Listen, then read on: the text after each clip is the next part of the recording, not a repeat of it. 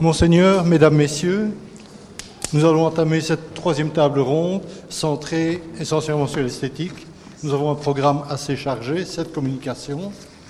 Et je dois tout d'abord vous demander d'excuser l'absence de Madame Sabine Chaouche, qui enseigne le français à Oxford et qui était limogée au lendemain du Brexit. Et désormais, heureusement pour elle, elle a retrouvé un emploi dans l'université en Malaisie. Donc, elle n'a pu, nous rejoindre et si le temps le permet, Manuel Couvreur aura l'amabilité de nous communiquer l'essentiel des réflexions de cette dame. Mais pour commencer, nous allons entendre notre collègue Daniel Hack, qui enseigne la littérature et la philosophie française à la vraie université de Bruxelles. En tant que 18e il s'est surtout intéressé à la tradition des moralistes. Et il a collaboré à l'édition des œuvres de Charles-Joseph de Ligne, aux éditions Honoré Champion. Il a dirigé le volume Caractère et Portrait. Avec notre ami Jérôme Verkreuz, il a collaboré à Mes Écarts et il est associé maintenant à l'édition actuellement en préparation de Vauvenard chez le même éditeur. Le point qu'il se propose d'aborder se situe dans le sillage des discussions de ce matin, les prises de position politiques de ligne, mais abordées dans sa pensée en liaison avec sa conception de l'homme, ses positions concernant la religion et selon une orientation relevant de la littérature, dimension esthétique qui constitue l'épine dorsale de cette dernière table ronde. Et je lui cède bien volontiers la parole. Merci. Euh, mesdames et messieurs, vous m'entendez? Oui Alors j'aimerais montrer que l'édition complète des écarts, complète, celle-là, chez Champion, euh, dont nous disposons donc actuellement et qui inclut des textes euh, inédits. Oui, d'accord. Je vais le prendre en main, ce sera beaucoup plus clair. Donc, euh, j'aimerais montrer que l'édition complète des écarts dont nous disposons actuellement chez Champion et qui inclut des textes demeurés inédits du vivant du prince de ligne permettent une réévaluation de l'image stéréotypée, convenue du prince rose insouciant et léger. Donc là, j'aimerais aussi faire une contribution à cette euh, euh, démystification. Et euh, cette, prise en compte de, l'édition complète des écarts permet aussi une nouvelle appréciation de la situation historique de, de, ligne entre tradition et modernité. Et à cet égard, je parlais donc surtout de les pensées de ligne, pensées philosophiques, politiques, et euh, celles qui concernent la religion, sans toutefois euh, laisser de côté euh, l'aspect littéraire. En fait, ce que je voudrais faire, c'est prendre ligne au sérieux comme penseur, ce qu'on ne fait pas souvent. Alors la prise en compte des écarts posthumes, repris dans l'édition critique, nous révèle un écrivain dont la pensée fait entendre des accents radicaux. Et j'ai presque envie de dire nihiliste, mais c'est évidemment un peu anachronique. Tout est indifférent, rien ne vaut la peine. Voilà ce que Ligne répète à plusieurs reprises, sans embâge. À lire euh, les livres rouges, nous sommes en effet frappés par son attitude radicalement désabusée devant l'existence. Il professe un scepticisme qui concerne indistinctement la vérité factuelle et le domaine des valeurs. Rien de certain ne peut être connu, rien n'a de valeur réelle. Écoutons-le. Et puis la vérité, y en a-t-il? Qu'est-ce qui est bien décidé dans le monde? Tout est presque égal, tout est presque indifférent. Fin de citation. Tout se passe comme si Ligne avait conclu assez tôt à la foncière insignifiance de la vie humaine et en avait tiré toutes les conséquences. Je le cite encore, qu'on serait heureux de tenir à rien, on a l'air de tenir à tout et dans le fond, on ne tient pas à grand-chose. Fin de citation. Ou encore, comment se donne-t-on la moindre peine dans le monde? C'est pour la gloire, dit-on. Mais auprès de qui? Euh, se donne-t-on cette gloire Fin de citation. Cette insignifiance est foncièrement celle de l'éphémère et du périssable. Le passé finit par tout engloutir. Ligne écrit Quand même on serait remarqué au bout de quelque temps, tout s'oublie et devient indifférent. Fin de citation. L'homme est irrémédiablement pardon, entraîné par le cours des événements dans lesquels, par ailleurs, il s'inscrit imparfaitement malmené par ce que l'auteur appelle notre inquiétude continuelle. Toujours voyager, nous sommes en vérité comme des âmes en peine. On a parlé euh, très bien de, de l'hypermobilité de Ligne, mais elle devient aussi un symbole de la condition humaine. Cette pensée d'une étonnante modernité s'inscrit néanmoins dans une tradition morale ancienne qui remonte à l'Ecclésiaste, comme le montrera un bref détour, si vous me le permettez, par ce texte célèbre. Du constat de la futilité de toute chose, réduite à l'état de fumée, selon la fameuse image biblique, se laisse cependant tirer des conséquences diamétralement opposées. Antoine Compagnon l'a rappelé, la lecture augustinienne, celle initiée par saint Augustin lui-même et prolongée au XVIIe siècle par Pascal, la vanité est considérée principalement dans son opposition à la vérité, en ce sens que la prise de conscience de la futilité des choses doit conduire au détachement du monde et nous inciter à nous rapprocher de Dieu. De fait, la fin de l'Ecclésiaste nous enjoint à craindre Dieu et à observer ses commandements. Toutefois, une lecture hédoniste du texte est également possible. On peut penser à ce que dit André Consponville de l'Ecclésiaste. Il dit que ce texte est gouverné par une contradiction entre un versant nihiliste et un versant hédoniste, ce dernier conduisant à une sagesse désillusionnée. Comme l'a bien montré Compagnon, Montaigne, le premier moraliste moderne, reprend les deux lectures à la fois. D'une part, il assume la dialectique de la vanité et de la vérité, en insistant, notamment dans son apologie de Raymond Sebon, sur la faiblesse de tout ce que l'homme fait sans l'assistance de Dieu. D'autre part, force est de constater qu'une autre opposition domine les essais, celle de la vanité et du plaisir. La conscience de la vanité conduit à une leçon d'hédonisme, une sagesse de vanité qui s'accommode fort bien des illusions d'existence. Retournons maintenant à Ligne. Notre conviction est que le prince de Ligne, lequel se montre par de nombreux aspects fort proche de Montaigne, prolonge lui aussi les deux interprétations de la vanité propres à l'Ecclésiaste. D'une part, dans ses écarts, comme dans la plupart de ses autres écrits, il tire de l'insignifiance des choses un acquiescement radical et joyeux à l'existence, vécu à travers la discontinuité du moment présent. Dans ses mémoires, le prince confesse son envie de rire de tout, et le rire y est en effet un motif récurrent. Dans un même esprit, il nous conseille de chanter, quoi qu'il nous arrive. Précisément, une telle tension entre l'insignifiance et l'acceptation inconditionnelle de l'existence permet de réévaluer la légèreté légendaire du prince. Loin d'être simplement superficielle et ou frivole, comme on a pu le croire, celle-ci doit être située sur fond d'insignifiance et d'inquiétude, voire de mélancolie, arrière-plan dont elle est indissociable. Ligne s'inscrit par là résolument dans la tradition des penseurs de l'immanence qui affirment la joie sur fond de finitude et de mort. Et là, il est en assez bonne compagnie, puisque nous y trouvons Montaigne, Spinoza, Nietzsche. L'attrait de ligne pour le jeu, ses extravagances et sa bouffonnerie, que ses mémoires documentent à l'amphi, méritent d'être situés dans cette perspective.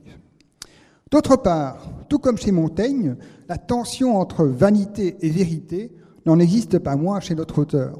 La faiblesse constitutive de l'homme plaide en faveur de Dieu et légitime la religion chrétienne. Ce que Ligne met en doute, c'est la capacité de la raison à approfondir les vérités dernières et donc aussi les réalités religieuses.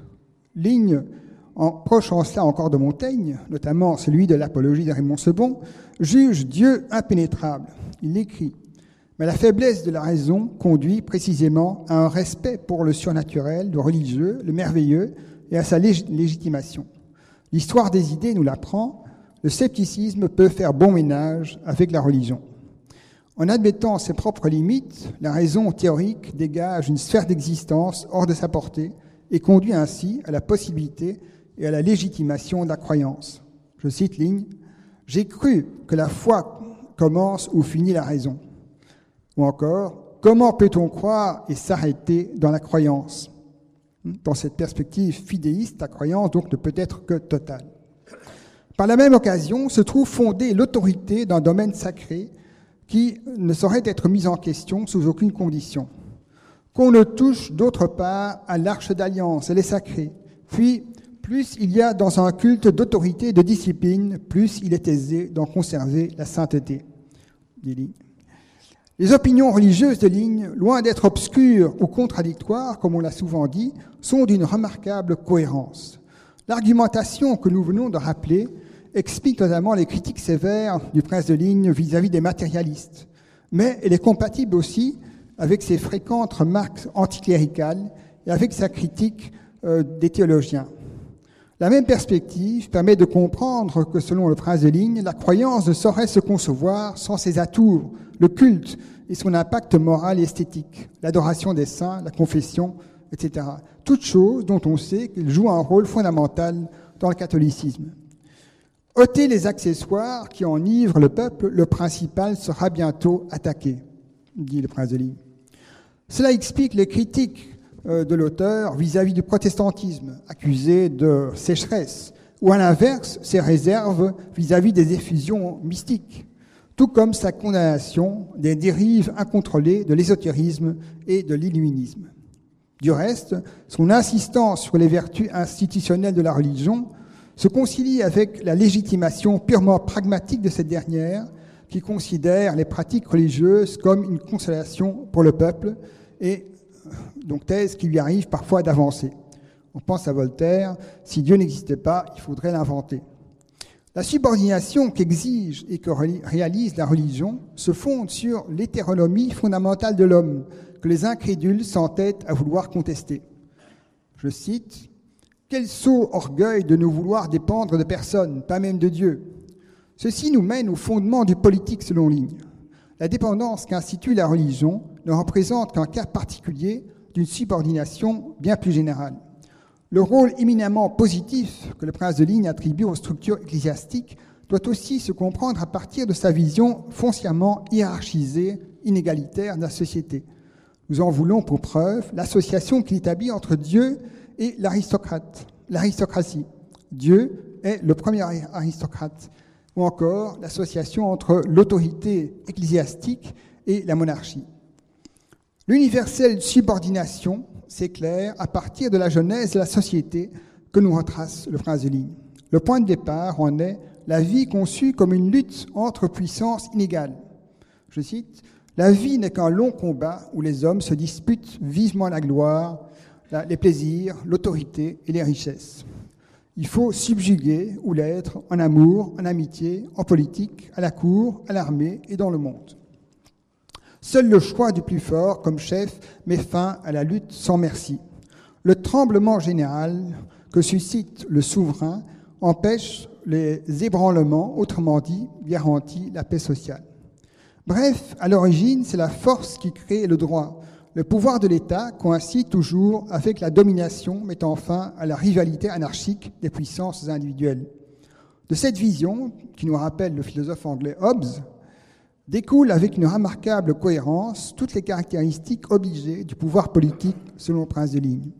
Outre d'impliquer la dépendance et la subordination, ce pouvoir sera dans la mesure du possible centralisé, déléguant le moins possible aux échelons inférieurs. La hiérarchie sociale et l'autorité qui en émanent se doivent d'être soulignées et garanties par des signes extérieurs comme les titres, les habits, bref, par les mœurs et les coutumes. Toutes les structures hiérarchiques la royauté, la noblesse, l'armée, le clergé, la famille forment un tout et s'appuient l'un sur l'autre. En relevant les grands seigneurs, dit le prince des on relève la majesté du roi. À partir de ces principes, on comprend sans, sans peine l'hostilité du prince des lignes à la Révolution française, à l'idéal d'égalité et aux efforts de promotion de la démocratie. Je renvoie à ces critiques répétées de l'esprit public. Tout comme sa critique on comprend également sa critique de la dénaturation des mœurs, la perte de l'esprit de chevalerie, le nivellement bourgeois, comme la confusion des valeurs qu'entraîne la civilisation urbaine. Les idées du prince de ligne en matière de littérature s'inscrivent elles aussi dans la perspective de la défense de cet ordre ancien, du moins ses, euh, conceptions sur, sur l'homme de lettres. Il conçoit l'homme de lettres comme faisant partie de la haute société, pouvant certes avoir d'autres occupations, militaires, politiques, mais pratiquant les lettres avec naturel et désinvolture. Ce milieu lettré d'excellence s'oppose à celui des auteurs professionnels qui, se font rétribuer, mais aussi à la République des lettres, dont le fonctionnement démocratique risque de tourner à la cacophonie et laisser la place euh, au sceau.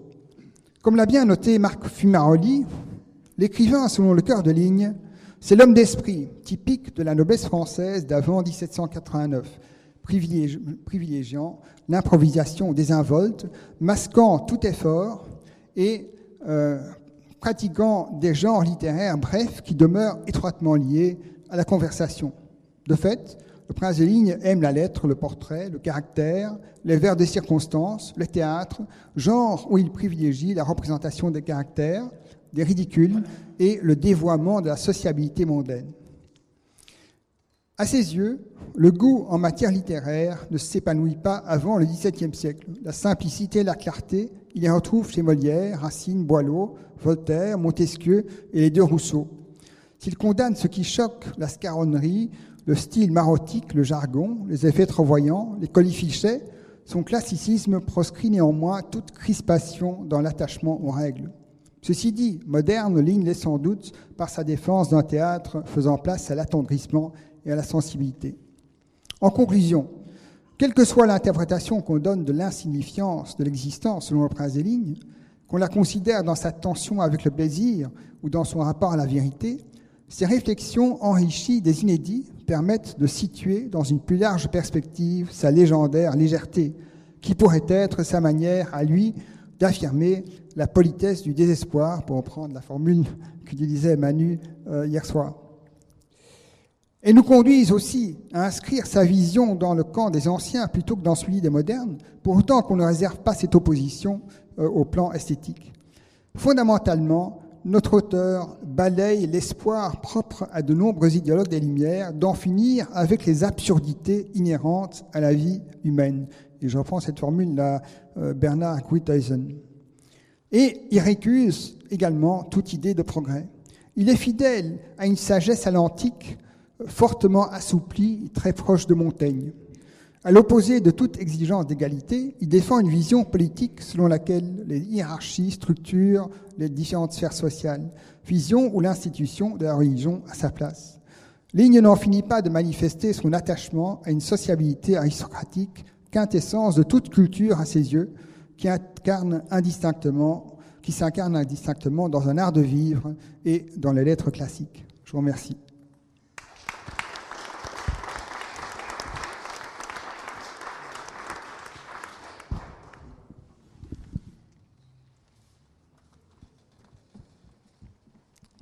Monsieur Michel Brix est maître de recherche à l'Université de Namur, où il anime le centre de recherche Gérard de Nerval. M. Brix a publié des travaux sur le XVIIIe et le XIXe siècle français. Il est notamment spécialiste de Nerval, je l'ai dit, et de Sainte-Beuve. Parmi ses nombreux ouvrages, signalons simplement quelques-uns, les derniers parus L'histoire de la littérature française en 2014, L'amour libre, brève histoire d'une utopie en 2016, les éditions des voyages en Russie au Caucase d'Alexandre Dumas, 2015-2016, et des œuvres, poétiques et romanesques de Petrus Borel, 2017. Et maintenant donc, c'est avec le regard d'un spécialiste du XIXe siècle que nous allons entendre évaluer la modernité de Ligne dans ses écarts et fragments. Merci.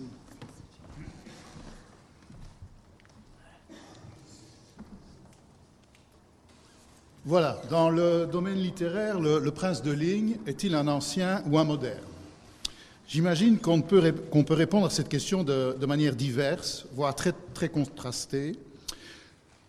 À mes yeux, Charles-Joseph de Ligne doit plutôt être rangé au sein euh, du camp des modernes. Pardon. enfin, ce, sera un débat. Donc, il devrait plutôt être rangé au sein du camp des modernes. Ben, c'est sûr, il y, a, beaucoup de façons de, voir les choses. Hein. Dans la mesure où ces écrits annoncent les réorientations esthétiques que nous associons à la modernité et qui ont commencé à s'imposer dans le champ littéraire à partir du milieu du XIXe siècle. Cette modernité apparaît principalement dans ses ouvrages autobiographiques et plus généralement dans tous les textes où le prince parle de lui-même et se met en scène. Traditionnellement, un auteur littéraire n'écrit pas en jeu. C'est là un axiome des anciens qu'on peut déduire de la poétique d'Aristote, où on lit que la poésie tend vers l'universel et s'attache à exprimer le vraisemblable, c'est-à-dire ce que tout individu ferait ou serait susceptible de faire dans des circonstances définies, et non ce qui a pu arriver, souvent par le fait du hasard, à un individu bien précis, c'est-à-dire ce que jamais on ne verra deux fois. Si l'auteur dit je et parle de son expérience, il tombe du général dans le particulier, ce qu'a fait telle ou telle personne, et n'a aucune garantie que ce qu'il a fait, par exemple s'il écrit Longtemps je me suis couché de bonne heure, hein, il n'a aucune garantie que ce qu'il a fait rejoindra par quelque côté les préoccupations de ses lecteurs.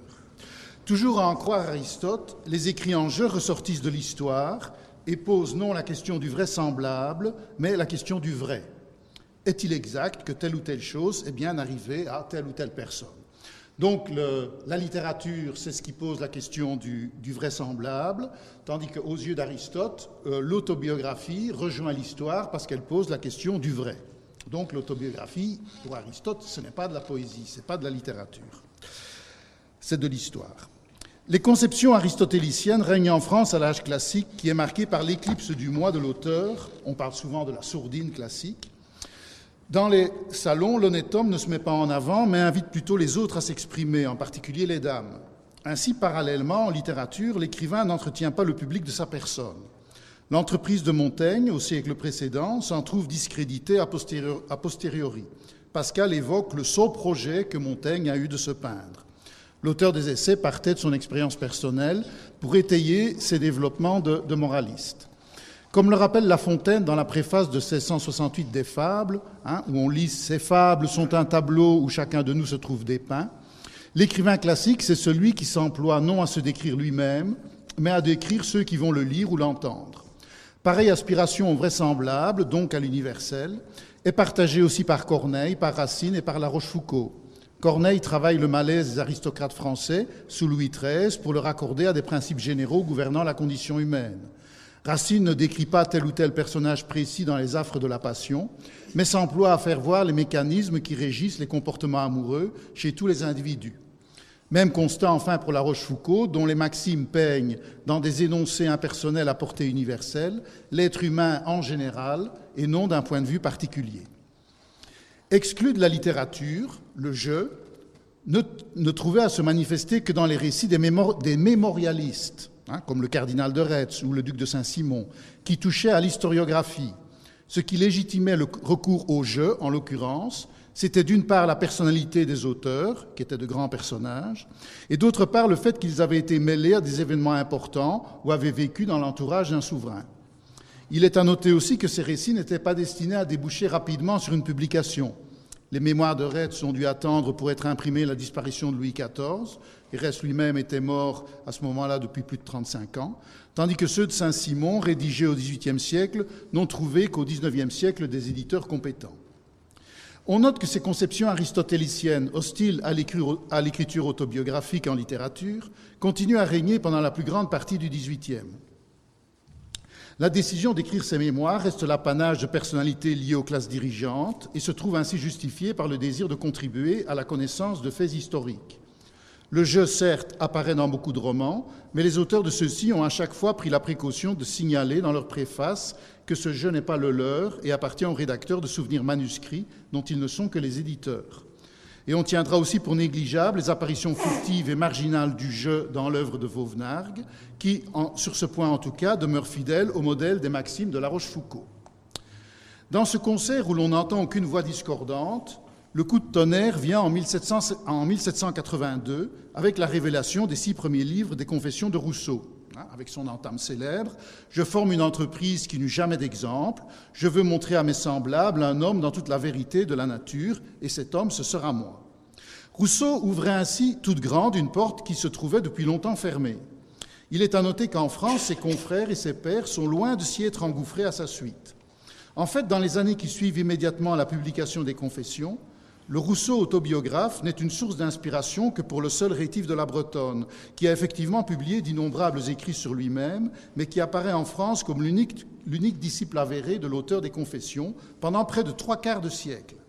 On voit bien cependant au début du romantisme que le grand ouvrage de Rousseau titille, voire rencontre des aspirations présentes chez beaucoup d'écrivains, mais qu'à l'évidence ceux-ci hésitent à les afficher au grand jour. On use donc de détours. À preuve, par exemple, la voix grandissante du récit de voyage, où celui qui parle est en quelque sorte autorisé à dire je, car il n'est en, apparence qu'un médiateur. Et plus encore, l'apparition du roman personnel, aussi appelé roman intime, où est mis en scène un moi fictionnalisé, qui renvoie à l'auteur sans pour autant qu'il s'agisse d'un compte-rendu minutieux de la vie de cet écrivain. On pense à René, à Obermann, Adolphe, Corinne, un peu plus tard à Louis Lambert, Indiana, Lélia, Volupté, La confession d'un enfant du siècle, plus tard encore à Sylvie. Ces ouvrages semblent, tous mériter l'étiquette moderne d'autofiction. Le public de l'époque où ils parurent était bien conscient que les personnages de René, d'Adolphe ou de Corinne renvoyaient à l'auteur qui les avait créés, mais qu'il s'agissait quand même d'un roman. En fait, la cause de l'autobiographie ne progressera de façon significative qu'à partir de la publication des Mémoires d'outre-tombe au milieu du XIXe siècle. Malgré les réserves qui accueillirent la révélation de cet ouvrage, on vit se glisser dans le sillage de Chateaubriand, Georges Sand et Alexandre Dumas, qui se mirent à leur tour à rédiger leurs propres souvenirs que les lecteurs allaient découvrir dès le début des années 1850. Et c'est en 1850 aussi que Nerval, dans un portrait de Rétif de la Bretonne intitulé Les confidences de Nicolas, s'attache à préciser à quelles conditions un individu lambda, mal connu du grand public, peut entretenir lui aussi les lecteurs de lui-même et se mettre en scène dans son œuvre littéraire. Mais revenons au prince de Ligne et aux années qui ont suivi la publication des Confessions de Rousseau. Dans le domaine français, le prince peut-il être rangé au nombre des pionniers de l'écriture autobiographique? Deux écrits principalement sont ici à prendre en compte. Mes écarts ou ma tête en liberté, d'une part, et d'autre part les fragments de l'histoire de ma vie. De ces deux ouvrages, ce sont les fragments qui paraissent le moins de nature à nous persuader de mettre ligne au nombre des rares continuateurs immédiats de Rousseau. Les dix fragments s'inscrivent en effet dans une tradition qui vient d'être évoquée et qui précède de longue date les confessions un grand personnage qui a joué un rôle militaire et diplomatique, qui a fréquenté toutes les cours européennes, qui s'est trouvé en relation avec les personnes qui ont compté au XVIIIe siècle, notamment les souverains, livre ses souvenirs aux générations futures dans un ouvrage dont la publication est volontairement différée, puisqu'il devait figurer en l'occurrence au sein d'une série d'œuvres posthumes et contenir la déclaration suivante. Je n'écrirai pas tout cela si l'on devait me lire à présent, mais dans cent ans, ces petites choses qui ont l'air d'être des riens feront plaisir J'en juge par celui que me font les souvenirs de Madame de Quélus, les mémoires de la mère du Régent et toutes les petites histoires de Saint, des Saint-Simon et 50 auteurs d'anecdotes de la cour de France de ce temps-là.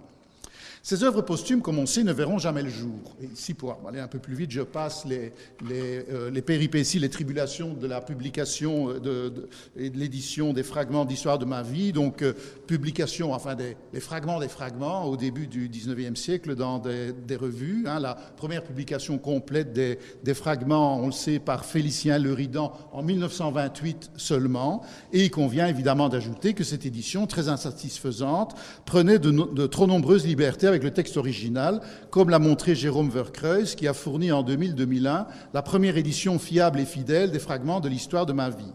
Ligne était donc trop optimiste. Ce n'est pas 100 ans, mais près du double, qu'il a fallu attendre pour que les petites choses qu'il a laissées, selon ses propres termes, nous atteignent et nous fassent plaisir. Ces petites choses, précisément, suffisent-elles à faire du prince un continuateur de Rousseau? On hésitera à répondre par l'affirmative. Le titre même de l'ouvrage, Fragment de l'histoire de ma vie, montre bien que l'entreprise de l'auteur belge est assez éloignée de celle du philosophe genevois, et que dans le cas de Ligne, il ne s'agissait pas de chercher un sens à son existence ou de reconstituer un destin, mais seulement, on l'a vu, de raconter des anecdotes destinées à divertir les générations ultérieures. Au reste, vis-à-vis -vis des confessions de Rousseau, le prince manifeste un éloignement dont on pourrait retrouver l'équivalent sous la plume de main classique contempteur du jeu en littérature il dit, par exemple, à propos du Rousseau des Confessions, Jusqu'au mal qu'il dit de lui, tout est d'un orgueil insupportable.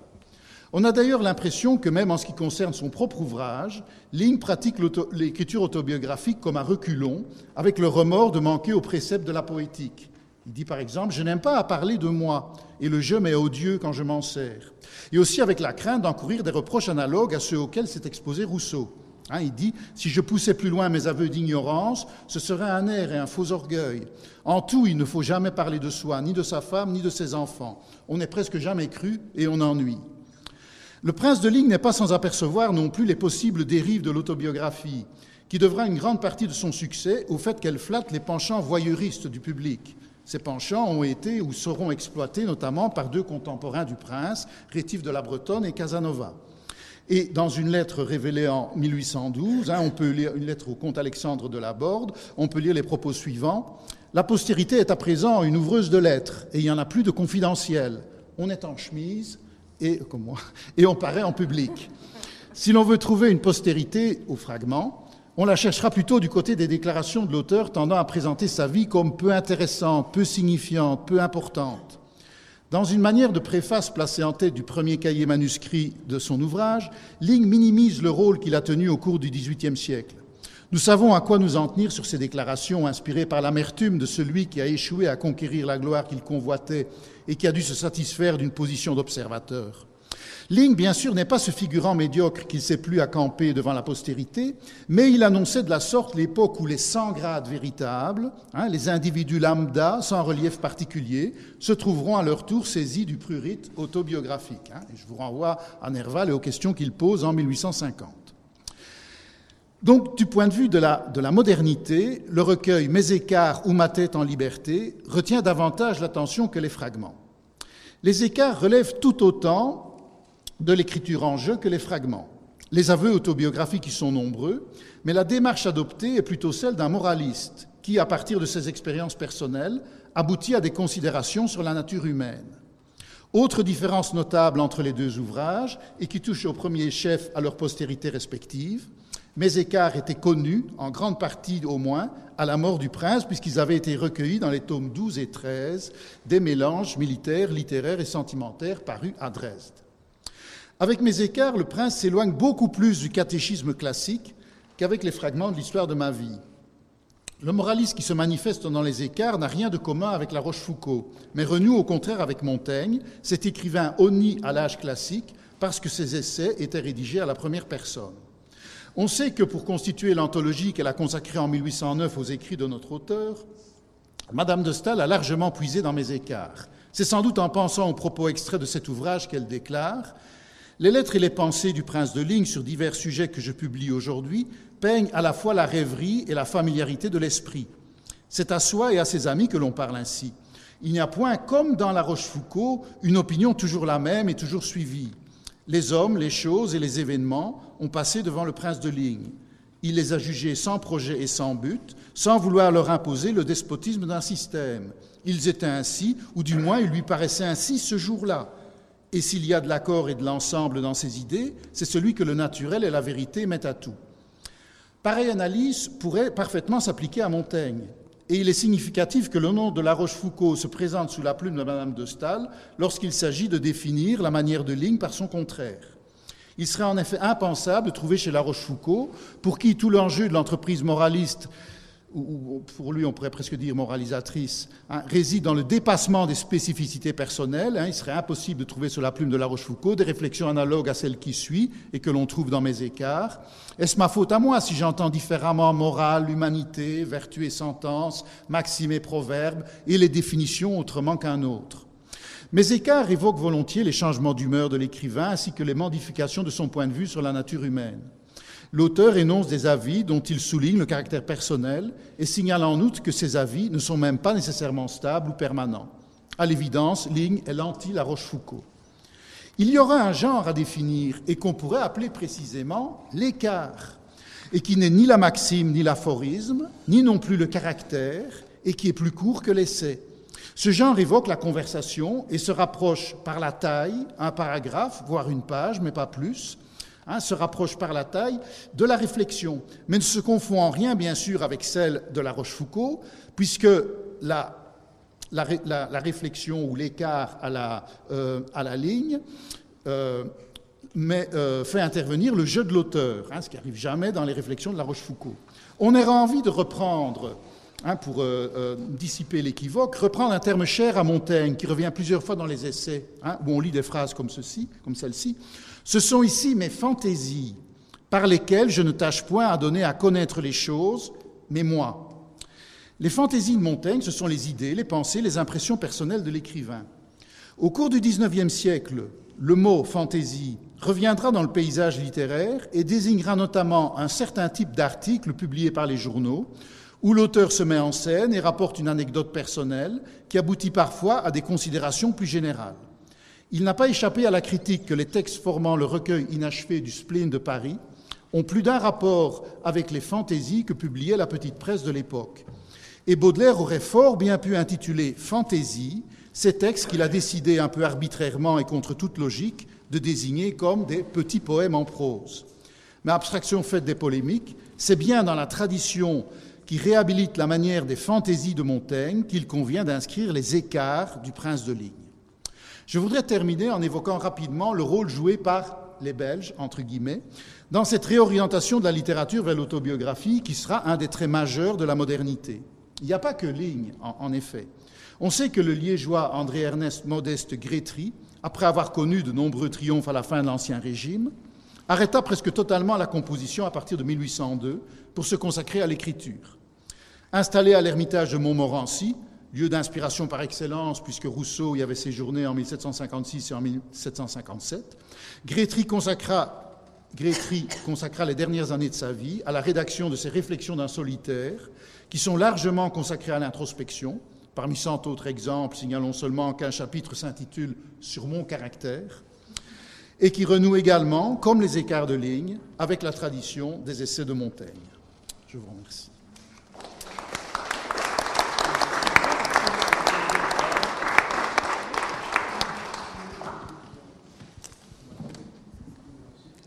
Monsieur Pierre Mouillot de Meulenacker est membre de la Société royale des bibliophiles et des iconophiles de Belgique.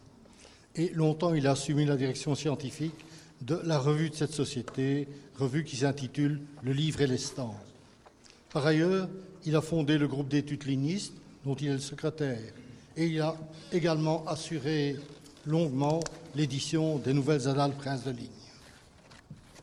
Spécialiste de l'édition du XVIIIe siècle, il a publié de nombreuses études sur les ornements typographiques, les éditions liégeoises ou encore sur les éditions de Madame de Graffigny. Sa connaissance profonde des éditions du Prince de Ligne, comme des livres lui ayant appartenu, a donné lieu à diverses publications. Que Ligne ait été fou de littérature, personne n'en doute, mais cela implique-t-il pour autant qu'il ait été un bibliophile? Telle est la question que s'est posée M. Mouriot. Merci. Monseigneur, Mesdames et Messieurs, quand Manu Couvreur m'a demandé de vous parler en quelques minutes du prince de ligne bibliophile, j'ai insisté pour qu'il mette un point d'interrogation. Car, en effet, Charles-Joseph de Ligne était-il un bibliophile au sens que nous donnons aujourd'hui à ce terme? On peut en douter. Le prince de Ligne, comme beaucoup de grands seigneurs, possédait une importante bibliothèque qui lui venait de sa famille et qu'il avait le dessein de transmettre à sa descendance. Déjà en 1642, dans l'oraison funèbre du prince Albert-Henri, deuxième prince de Ligne, le père Capucin, qui la prononça, disait de celui-ci ce ne sont pas choses contraires et incompatibles, la science et les armes, puisqu'elles font l'homme parfait et accompli. C'est pourquoi le prince de Ligne les a voulu pratiquer, écrit en 1642, donc s'appliquant d'un côté à la recherche de la science par la lecture des livres, lesquels il a grossi avec un Y jusqu'à une librairie des plus copieuses, riche en nombre et rareté de livres, tant sacrés que profanes, et de l'autre côté, il a manié les armes courageusement en diverses campagnes. C'est presque un parallèle avec notre prince de ligne dont nous parlons aujourd'hui.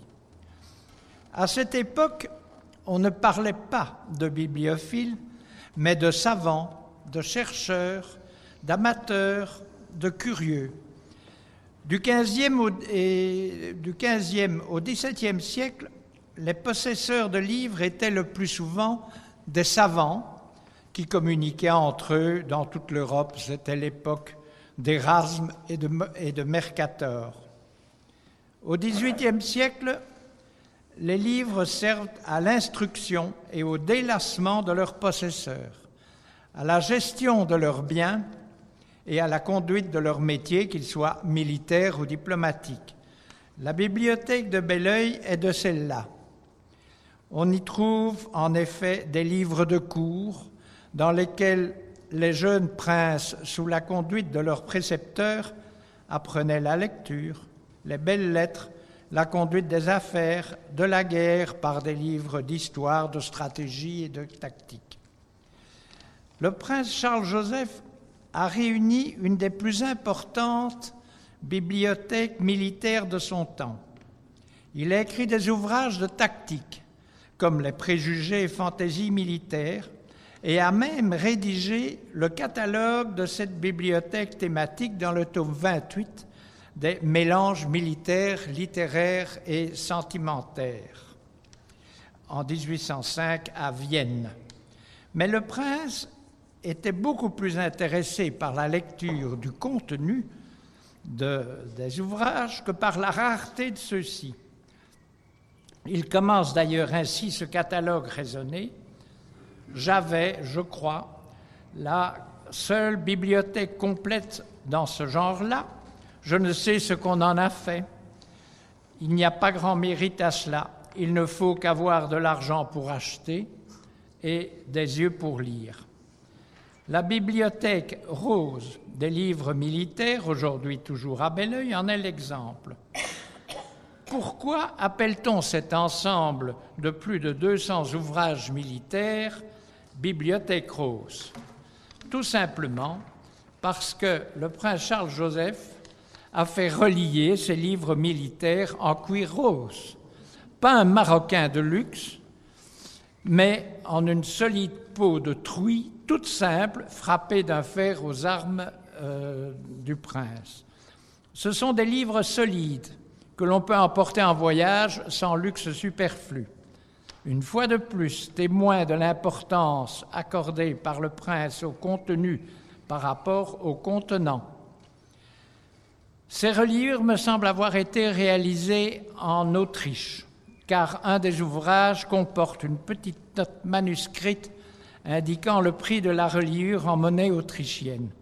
J'ai aussi vu en Autriche, il y a quelques années, dans deux bibliothèques publiques de couvents, des reliures de travail pour ouvrages courants absolument identiques à celles de Belleuil, à celles de la bibliothèque rose de Belleuil. Le catalogue thématique du tome 28 des mélanges militaires, littéraires et sentimentaires cite d'ailleurs un certain nombre d'ouvrages qui ont disparu à la suite des guerres, pillages révolutionnaires à Bruxelles, à Beaudour, volés après le décès du prince, prêtés par lui ou donnés. Je, me, je vais essayer cet été peut-être, plutôt que de rester en dessous d'un palais tuvier, de faire le check entre ce catalogue, la présence physique et les commentaires faits par le prince. Mais qu'y a-t-il dans ce catalogue thématique de la bibliothèque militaire? Aucune description de l'ouvrage, de sa rareté, de son aspect et de sa reliure. On y trouve simplement le nom de l'auteur, le titre, la vie d'édition et parfois le format ainsi que la date d'édition. Pour chaque livre, le prince donne son avis sur l'auteur et sur le contenu du livre, parfois longuement, comme euh, sur les commentaires, sur les commentaires du comte de Turpin sur Montecuculi de, pendant 35 pages, parce qu'il l'aimait beaucoup, comme sur les éléments de tactique de Leblon de 1758. Ça, c'est beaucoup plus court. Lieu commun et inutile touchant les vivres et les hôpitaux, on voit bien que ce n'est qu'un maître de mathématiques, clair, net, précis et sans appel. Toujours l'intérêt du prince allait au contenu. Et là, en plus, on y lit également des descriptions du prince sur des livres écrits par lui, mais sans nom d'auteur, où évidemment il ne se descend pas en flammes, mais il dit quand même que c'est pas mal. Donc il y a un jeu subtil que je vais encore approfondir cet été si j'en ai le temps.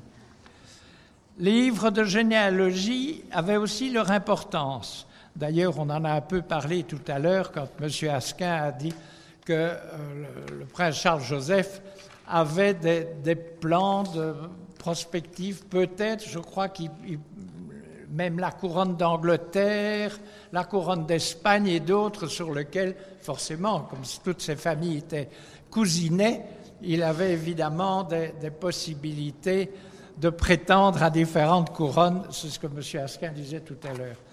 Mais autre chose, les livres de généalogie avaient aussi leur importance pour la gestion patrimoniale et le règlement des successions familiales, car les lois qui régissaient celles-ci étaient différentes selon les régions, le Code Napoléon n'étant pas encore passé par là. Le terme même de bibliophile apparaît seulement à la fin du XVIIIe siècle, en 1798, dans le dictionnaire de l'Académie française.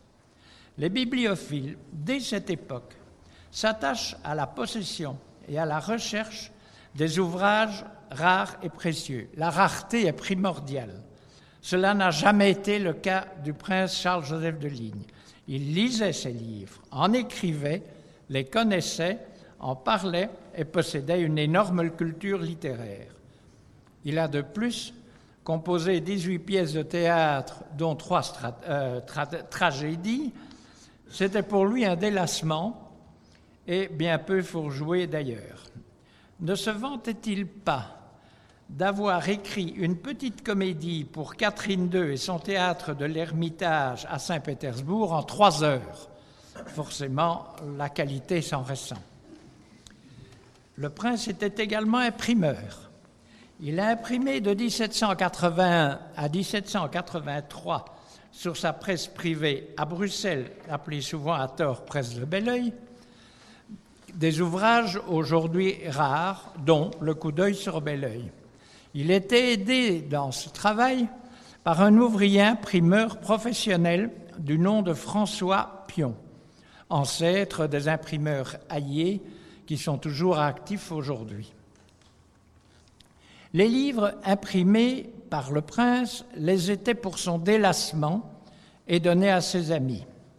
J'ai d'ailleurs, il y a quelques années, à l'occasion d'un voyage de la Société internationale de bibliophilie, eu le privilège de voir à Saint-Pétersbourg, dans la bibliothèque de Voltaire achetée par Catherine II, l'exemplaire du coup d'œil sur Belleuil offert par le prince à Voltaire, parce qu'il y avait à Belleuil la réponse de Voltaire remerciant le prince pour l'envoi de ce livre. Certains ouvrages qui sont ou qui ont été à Belleuil sont des raretés précieuses, mais plutôt par accident, du fait d'être là depuis près de 300 ans et pas de propos délibérés. Le prince Charles-Joseph de Ligne, comme ses ascendants et ses descendants, correspond plutôt à la définition britannique des bibliophiles, book lovers, dans le dictionnaire d'Oxford, et pas tellement aux bibliophiles tels que nous le concevons aujourd'hui, qui acquièrent des, des ouvrages rares et précieux en accordant souvent plus d'importance à la provenance, la reliure, la rareté de l'édition qu'au simple contenu de l'ouvrage. Merci.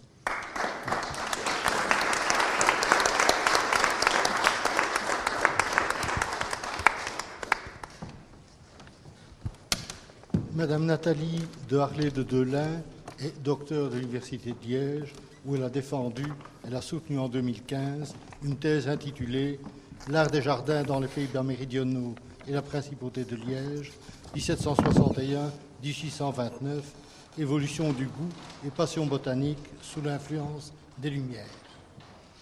Elle a par ailleurs assuré la coordination de l'inventaire des parcs et jardins historiques de Wallonie, neuf volumes parus entre 1992 et 2008. Elle est actuellement membre spécialiste jardins historiques de la Commission royale des monuments, sites et fouilles et membre du comité scientifique international des paysages culturels de l'ICOMOS.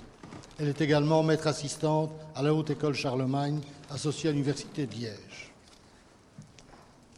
Aux côtés des textes de ligne consacrés à l'urbanisme, l'œuvre du prince comprend également un ouvrage devenu classique pour l'art des jardins, son célèbre Coup d'œil sur Belleuil, qui connaît trois versions, revues et augmentées entre 1781 et 1795. C'est à l'aune de la littérature d'un siècle qui a cultivé l'orthomanie, que Madame de Harlay de Delin entend évaluer l'hypothétique modernité de ligne dans ce domaine.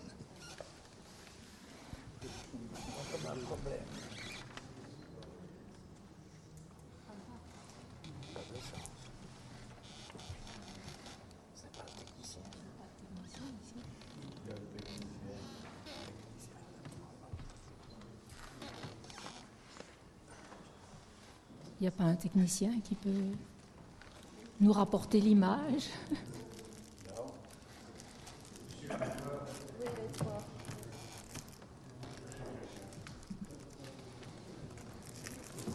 Donc je, euh, je vais débuter ou j'attends le... On peut attendre quelques minutes, ce sera plus agréable dans votre exposé illustré.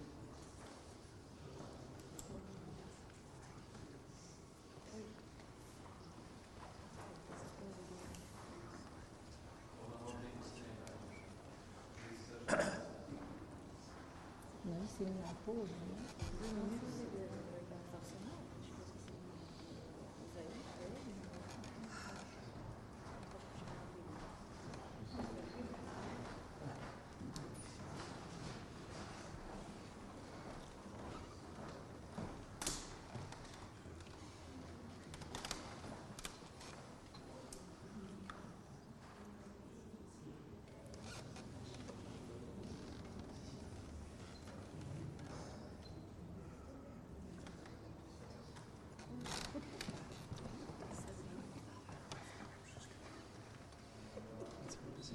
Mis en pause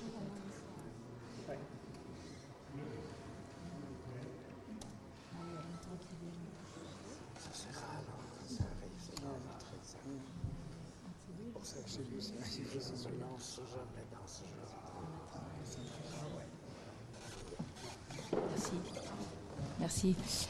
Donc je vais vous entretenir de quelques-uns de ce que j'ai appelé les propos sur l'art des jardins, ne sachant comment les qualifier autrement puisque les écrits du prince Charles-Joseph de Ligne occupent une place à part dans la bibliothèque euh, jardinière. Il est l'auteur de plusieurs écrits touchant les principes de composition et d'esthétique de l'art des jardins. Et ces divers propos sur l'art des jardins relèvent eux-mêmes de genres littéraires distincts.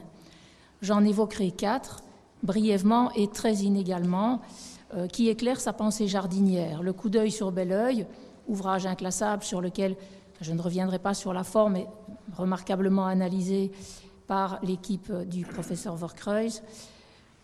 Euh, je parlerai également de Mes adieux à bel oeil, bien entendu, poème en vers, Mon refuge ou satire sur les jardins modernes et Les contes immoraux qui relèvent davantage du roman. Dans le contexte de la seconde moitié du XVIIIe siècle, le jardin anglais concurrence de plus en plus l'hégémonie du modèle français. Cette révolution formelle et esthétique, à l'œuvre dans toute l'Europe des Lumières, trouve un large écho dans l'abondante littérature contemporaine, du manuel portatif au traité de jardinage, de la promenade au jardin, au voyage curieux et pittoresque, en passant par le roman et la poésie. L'art des jardins alimente une étonnante diversité d'écrits et de genres littéraires. Et ici encore, le prince de Ligne se révèle un écrivain éclectique à la fois par les divers genres pratiqués et par ses propos originaux sur l'art des jardins, l'amenant tantôt à critiquer, tantôt à concilier les goûts partagés de ses contemporains, au goût dit mélangé, juxtaposant tracés réguliers et irréguliers, très à la mode au XVIIIe, il préfère l'idée des goûts réunis, dit-il, associant intimement les deux styles, mais surtout en plaçant en tête du coup d'œil pour bel oeil une dédicace de Jacques Delille l'auteur du célèbre poème en vers Les Jardins ou l'art d'embellir les paysages, édité en 1782, le prince de Ligne annonce clairement sa préférence pour un jardin champêtre, en phase avec l'évolution du goût et le vaste débat sur la nature qui occupe la société des Lumières. C'est ainsi qu'à bel oeil, ses créations se distingueront dans la composition monumentale aménagée par son père, rendant bel oeil, selon la célèbre citation, tout à la fois magnifique et champêtre. Dans la société euh, des Lumières, le coup d'œil est alors un genre très en vogue. On parle de coup d'œil historique, de coup d'œil littéraire, on a même tout à l'heure évoqué le coup d'œil militaire, renvoyant à la fois à l'idée d'aperçu et de point de vue. Or, la question de la vue est précisément au cœur des préoccupations des Lumières et un thème privilégié des amateurs de jardin à l'extrême fin du XVIIIe siècle. Le coup d'œil sur Belleuil n'est pas le premier ouvrage consacré à une description de jardin visité, mais il deviendra assez rapidement, euh, après la deuxième édition, et grâce à l'extension du coup d'œil à une grande partie des jardins de l'Europe, il deviendra un modèle repris par euh, bien d'autres auteurs, parfois restés dans l'anonymat. Et la deuxième édition du coup d'œil, étendue également à ces jardins de l'Europe, comprendra également une description des environs de Belleuil et de Beaudour. Pour mieux apprécier euh, le vaste paysage unissant ces deux propriétés de Belleuil et de Beaudour, Charles-Joseph de Ligne avait envisagé d'élever des belvédères. Une tour dans le genre chinois a bien été projetée dans la perspective sud du château de Beaudour. En témoigne cette reproduction dans le septième cahier des jardins anglo-chinois de Le Rouge, publié en 1779. Depuis ce belvédère s'ouvrait un panorama sur l'ancien domaine de chasse, transformé en jardin pittoresque. Euh, je rappelle que le mot pittoresque est une expression moderne, il n'était pas utilisé par les auteurs au XVIIIe siècle. Jardin aménagé donc dans ce genre dès 1773-76. L'engouement des contemporains pour le motif de la tour chinoise, parfois aussi appelée pagode, est attesté par bien d'autres témoignages, notamment au Schönenberg, à Buchenberg, à Saint-Croix-les-Bruges, à Wetteren, à Wespelard, pour ne citer que les plus célèbres jardins de l'époque. La multiplication de ces constructions de hauteur a induit progressivement une vision nouvelle du paysage, intégrant les jardins.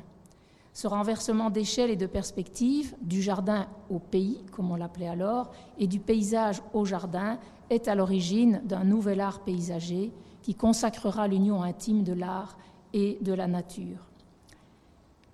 Avec ses nombreuses descriptions de jardins visités à travers l'Europe, de la Russie aux Pays-Bas, le coup d'œil sur Belleuil constitue un des plus importants guides de visite de jardins de la seconde moitié du XVIIIe siècle, offrant aux amateurs un aperçu des créations les plus récentes et le plus remarquables. Dans ce euh, nombreux jardins visités, le prince loue en particulier le domaine de Wörlitz du prince von Enhalt Dessau comme, dit-il, un modèle parfait. Le prince allemand ayant su faire de son domaine, qui faisait quand même près de 120 hectares, un seul et vaste paysage. Ligne tentera d'en faire autant du morceau de pays reliant ses propriétés de Beaudour et de Belleuil. Remarquons que sa longue description du royaume des jardins de Wörlitz s'articule en cinq promenades, adoptant ainsi la forme de ce genre littéraire à la mode tendant à transformer la visite d'un jardin en expérience sensible et ainsi redéfinir la relation de l'homme avec la nature, ou plus proprement au sein de la nature. À travers ces éditions successives du coup d'œil, le coup d'œil rend compte en fait de l'évolution du concept de nature dans le courant du XVIIIe siècle. Au départ de l'idée néoclassique, ce qu'on appelait alors la belle nature, une sorte de vision idéalisée d'une nature champêtre et harmonieuse et heureuse, jusqu'à l'exposé des principes d'une véritable philosophie de la nature dont il est question dans la troisième édition et également à travers ses conversations. En cette matière, son modèle est l'allemand Hirschfeld, auteur d'une récente théorie de l'art des jardins, dans lequel l'auteur allemand affirme un jardin doit multiplier les scènes où l'on peut contempler la nature offrir un asile à la philosophie et un temple où l'on vient adorer la suprême sagesse. En privilégiant ainsi cette relation intime au sein du jardin, Ligne déplace la querelle des styles réguliers, irréguliers, français, anglais, sur le terrain de la philosophie et de la morale, allant jusqu'à attribuer à l'art des jardins des vertus éducatives et sociales. Quant aux propos du coup d'œil, on ne peut évidemment manquer d'y voir prétexte à une sorte de voyage intérieur, mêlant réalité et rêve de grandeur, à travers lequel le prince donne à ses projets une réelle force d'existence. Car chez lui, les pratiques de l'écriture et du jardinage sont intimement mêlées, au point que dans le coup d'œil, le rapport au texte et aux lieux et aux objets décrits est par moments si fort que la relation à laquelle on pourrait s'attendre subitement s'inverse. Ne compare-t-il pas la composition harmonieuse des jardins Walkirs à Trois-Fontaines à celle d'une œuvre littéraire? Et lorsqu'il cite le parc de l'Ermitage à Condé-sur-Lescaut, chez le duc de Croy, comme exemple de goût et d'adresse, n'avoue-t-il pas sa surprise? Je cite de trouver successivement des bosquets des quatre saisons, des berceaux, des salles de gazon, des niches et même un beau théâtre qui apparaissent comme les épisodes d'un beau poème. L'objet du récit chez le prince de Ligne n'est jamais finalement le jardin lui-même, plutôt la perception que le visiteur pourra en avoir à travers une guidance autorisée, prenant la forme d'une promenade sublime, sorte de paradigme du jardinage éclairé. Le jardinage comme hétérotopie, l'écriture permettant de juxtaposer en un même lieu plusieurs projets imaginaires. Dans le coup d'œil, tantôt l'écriture précède le projet, tantôt elle le suit ou l'accompagne. À l'évocation des jardins de Beaudour, le ton se fait essentiellement descriptif, laissant penser que le jardin pourrait exister, ce que semble confirmer la chronologie sous-tendue par la correspondance du prince avec son intendant Jacques-Ignace van den Broek dans les années 1773-76, ainsi que certains détails des gravures des jardins anglo-chinois de Le Rouge. Alors que le projet de jardin anglais pour Belleuil semble plutôt évoluer à travers les éditions, suivant les absences répétées du prince, sa mobilité permanente, l'influence de ses voyages, l'amenant également à découvrir une grande diversité d'approches paysagères, la forme plus libre du texte, les hésitations du prince sur le programme de son propre jardin, notamment sur les fabriques, amènent à penser que l'écriture pourrait avoir devancé ou accompagné la conception du jardin. Au-delà de nombreuses contradictions, notamment sur l'usage et le sens de diverses fabriques projetées, cet itinéraire littéraire et paysager incarne une sorte de cheminement vers l'accomplissement. Je le cite, du berceau de l'enfance, dit-il, au cabinet de la mort. L'existence d'un certain nombre de ces fabriques, en particulier le temple de Morphée et le temple ruiné, ou inachevé, comme l'ont posé la question, comme ont posé certains auteurs, ainsi que diverses sources graphiques permettent de confirmer que cet itinéraire hautement symbolique a été au moins partiellement mis en œuvre dans les jardins de Belleuil, restés inachevés, à moins que cet état d'inachèvement relève d'une stratégie d'évitement d'une réalité de terrain par trop décevante, ou l'impossibilité de concrétiser l'idée même du jardin naturel tel que Ligne l'envisageait. Parmi l'ensemble des pièces poétiques rassemblés dans plusieurs volumes des mélanges. Deux au moins traitent de l'art des jardins. Mes adieux, d'une part, Mon refuge, où s'attire sur les, abus des jardins modernes. Mes adieux à Belleuil a parfois été présenté comme un portrait autobiographique du prince. Ce modeste poème en vers libre a été rédigé durant son exil à Vienne et édité en 1807. Le prince y salue chacune des parties de son jardin de Belleuil et de Beaudour et renvoie ponctuellement à ses descriptions du coup d'œil. Le style très libre s'éloigne clairement du modèle en vigueur à l'époque, qu'on appelait le poème didactique ou poème de la nature, pour se rapprocher davantage de ce qu'on appelle la promenade au jardin, autre genre très prisé, je l'ai dit, à l'époque des Lumières. Alors si la forme est originale, elle n'est pas unique. En 1804, Charles-Alexis de Montpellier avait rédigé Mes adieux à mes jardins d'Annevoix, long poème en vers badin s'articulant autour d'une suite de haltes ou de repos dans les jardins, où le concepteur louait chacune des scènes aménagées et plantées des jardins d'Annevoix. Au goût pittoresque des fausses ruines et des chemins tortueux, Montpellier disait préférer les allées solitaires, les agréables berceaux, les beaux et longs couverts qu'a formés la nature. Ce poème révèle clairement l'ambition de traiter la nature comme une matière artistique, comme le conseillait déjà Girardin dans son traité de la composition des paysages, prenant pour maître la vérité et la nature. Visiblement, sur ce point, Ligne et Montpellier ont les mêmes maîtres. Dans Mes adieux sur Belleuil, usant d'heureux et subtils jeux de mots, le prince de Ligne rend hommage à sa chère et charmante île de Flore, le temple de Cnide, le bel Adonis, les vingt petits ponts, dont un chinois. Et il n'oublie pas ses chers arbustes fleuris, tous du genre exotique, preuve de la présence à bel oeil de collections de végétaux extra-européens, très à la mode à l'époque. Il ne néglige pas ses amis, Rousseau, Voltaire, Molière et La Fontaine, placés dans le bosquet bien nommé du cabinet de la philosophie.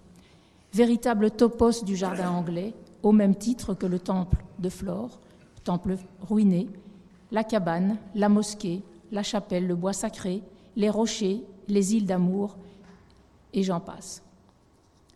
C'est finalement depuis son asile viennois du Kallenberg que le prince va éditer en 1801 un curieux petit opuscule en vers titré Mon refuge ou satire sur les jardins modernes. Cette longue satire de 31 pages, dont 7 de notes dans lequel le prince fera une fois encore la critique de sa critique, exercice auquel il se plaît très fréquemment. Le prince de Ligne se défend d'aimer la satire, il maîtrise pourtant parfaitement le genre. Le propos de cette satire est plus clair, mettre en évidence les abus des jardins modernes. Entendons les jardins irréguliers ou de style anglais. Ligne utilisant les deux termes sans distinction particulière. Il adresse ses critiques aux créateurs qui exagèrent, dit-il, certains traits de l'anglomanie ambiante, notamment la complexité des parcours de promenade, dont les formes inégales en feraient des sortes de dédales, où, dit-il, deux amis ne peuvent marcher de front. Critique l'excès d'artifice aux fins de créer de grands effets. Il critique la tentation de s'inspirer d'autres jardins au lieu de privilégier des choix personnels qu'on travaille pour soi, dit-il, pour son genre de vie, ses occupations, son goût et son génie. Le refus des expressions artistiques des cultures éloignées, on pense évidemment à l'influence de la Chine prédominante dans les arts au XVIIIe siècle, auquel le prince dit préférer les expressions de la nature, dispensant de luxueux et dispendieux ouvrages. L'argument est ici économique. Sur ces divers points, le propos du prince ne varieront guère, restera fidèle à ses principes. Pour combattre le mauvais goût de ses contemporains, qui multiplient les fabriques dans le genre rural, le prince prône, dit-il, une simplicité de bonne loi. Point de nom trop pompeux, une manie étrange chez mes contemporains.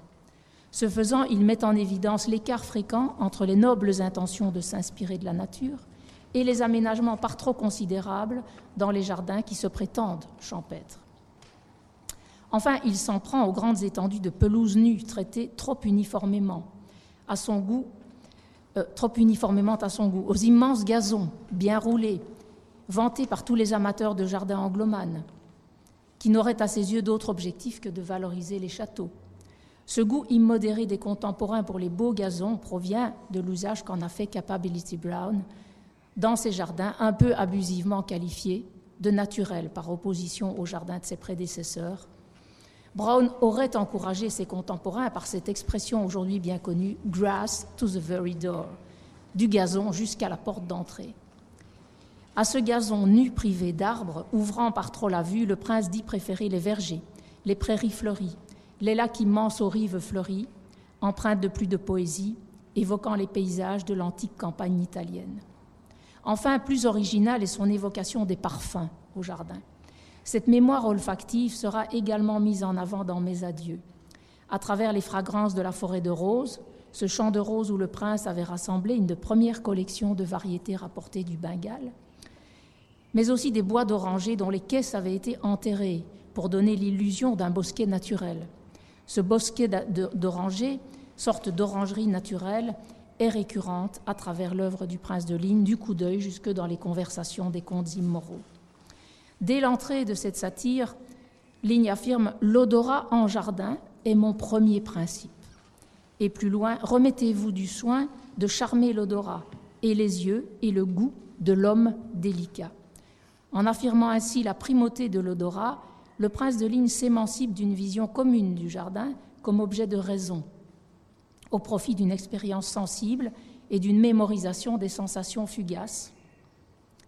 Finalement, cette satire est un moyen d'affirmer ses distances avec les goûts de ses contemporains et faire valoir ses principes d'un jardin qui résulterait d'un vrai travail sur la nature, avec la nature jusque dans ses sensations fugaces.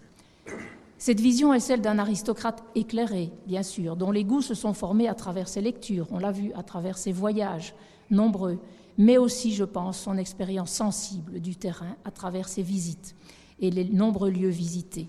Ces goûts restent partagés entre le respect des principes physiocratiques des encyclopédistes, l'amenant à prôner une certaine économie de moyens et d'effets qui ne respectera guère dans les faits, une passion pour la diversité, la pluralité, qui l'a amené à envisager un programme complexe pour la création de son propre jardin de Belleuil, et l'ambition de créer une œuvre éminemment personnelle, libre à la fois dans ses formes et dans ses modes d'expression, ce qu'il fit, je pense. Ces différents horizons de pensée expliquent ses hésitations sur le programme de ses jardins, ses nombreuses contradictions et certains propos parfois paradoxaux, comme l'ont relevé très bien euh, tous les auteurs qui l'ont étudié. Enfin, ces propos sur les jardins ne peuvent être dissociés d'une expérience de vie personnelle. Ce cheminement intérieur s'exprime à travers un programme savant, de fabrique aux dédicaces multiples, hautement symboliques. Dans ses écrits, ce programme prend la forme d'une promenade autorisée dans le coup d'œil, d'un parcours mémoriel dans mes adieux, d'une conversation sentimentale dans les condits moraux. Les citations et références récurrentes à l'œuvre de Jean-Jacques Rousseau, les allusions à sa religion naturelle en disent assez sur sa perception du jardin comme le lieu du bonheur, dans l'intimité de la personne aimée, face au spectacle de la nature. Et comme il le dit, dans la onzième conversation, on se croit champêtre, point du tout, on est amoureux, preuve que sa visite du jardin passe par le filtre des sentiments. Finalement, le jardin rêvé de Charles-Joseph de Ligne se rapprocherait davantage du spectacle de la nature, une, une nature capable de mettre tous ses sens en éveil, une posture finalement romantique, un paradoxe de plus, me semble-t-il, chez cet esprit éclectique et non conformiste. Et à l'observateur engagé, j'ajouterai le regard avisé sur son temps et sur, ses goûts. Je vous remercie.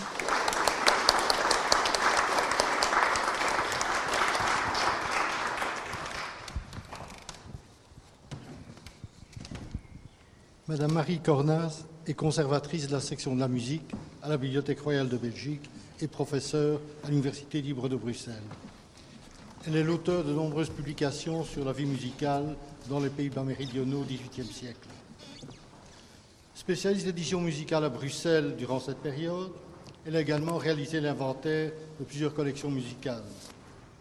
Elle a tiré plusieurs ouvrages bien connus, notamment Les Princes de Chimay et la musique, publié en 2001, ou son livre sur le duc d'Arambert et la musique au XVIIIe siècle, dont la version anglaise vient de sortir de presse tout récemment. Et enfin, elle vient de réaliser l'inventaire des collections musicales du château de Belleuil. Fort de cet acquis, elle va peut-être affirmer les dires de Mansell, qui, dans sa dernière version de sa biographie de ligne, écrit que la musique n'était aux yeux du prince qu'un divertissement mondain auquel il n'accordait guère d'importance. Merci. Monseigneur, Mesdames et Messieurs, chers collègues, dans les minutes qui suivent, je vais tenter de cerner avec vous les affinités musicales du prince de Ligne en me basant sur ses écrits, sur ses contributions en tant que librettiste dans le domaine opératique, ainsi que sur certains documents conservés au château de Belleuil, tant dans la bibliothèque qu'au sein des archives. Depuis de nombreuses années, notamment grâce aux travaux de Manuel Couvreur, on sait à quel point le monde du théâtre a joué une place centrale dans la vie et l'œuvre du prince de Ligne. Mais au-delà de ce constat, il convient en effet de s'interroger pour le prince. L'attrait pour les spectacles, la composante musicale, va-t-il jusqu'à s'intéresser à la musique elle-même? Le prince adhère-t-il aux goûts musicaux de son temps? Et si oui, lesquels? Est-il mélomane, comme le définit Basile Guy dans son article paru en 1991 dans les Nouvelles Annales Prince de Ligne.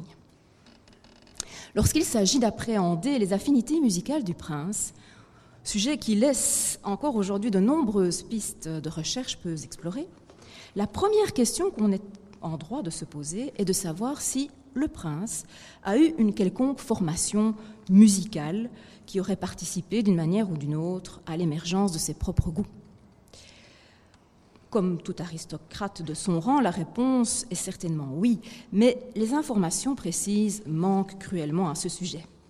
Ligne est en effet muet à propos de, dans ces fragments euh, de l'histoire de ma vie, à ce propos, Finalement, on trouve quelques références à des mascarades musicales auxquelles il a participé, jeune garçon, au théâtre de la Monnaie vers 1750, dans le cénacle de la cour du gouverneur Charles de Lorraine. Et les seules mentions retrouvées pour l'heure dans les archives du château de Belleuil concernent finalement des paiements pour des leçons de danse données au jeune prince par le maître de danse Antoine Pérez dès 1739 jusqu'à 1744 probablement d'ailleurs apparenté au maître de danse bruxellois Jacques Pérez, qui enseigne chez le duc d'Arambert. Ce même Antoine Pérez rétribue régulièrement, on le voit dans les contes, dans les années 1740, des musiciens qui viennent se produire chez le prince à l'occasion de bals. Mais malheureusement, on ne sait rien au sujet de ceux-ci, ni à propos de la musique qu'ils interprètent. Il semble donc que le prince découvre d'abord la musique par le biais de la danse et des mascarades, tout en participant bien évidemment aux événements officiels au cours desquels la musique intervient et en suivant euh, divers concerts et représentations au théâtre de la Monnaie. Le prince en vient, on le sait, à, à monter lui-même plusieurs mascarades dans cette même salle de spectacle en 1768. Et pour ces mascarades, on sait aussi que Ling choisit les musiques en puisant notamment dans des opéras comiques créés récemment à Bruxelles comme Le roi et le fermier de Monsigny et la, fille, la fée Urgelle de Duny.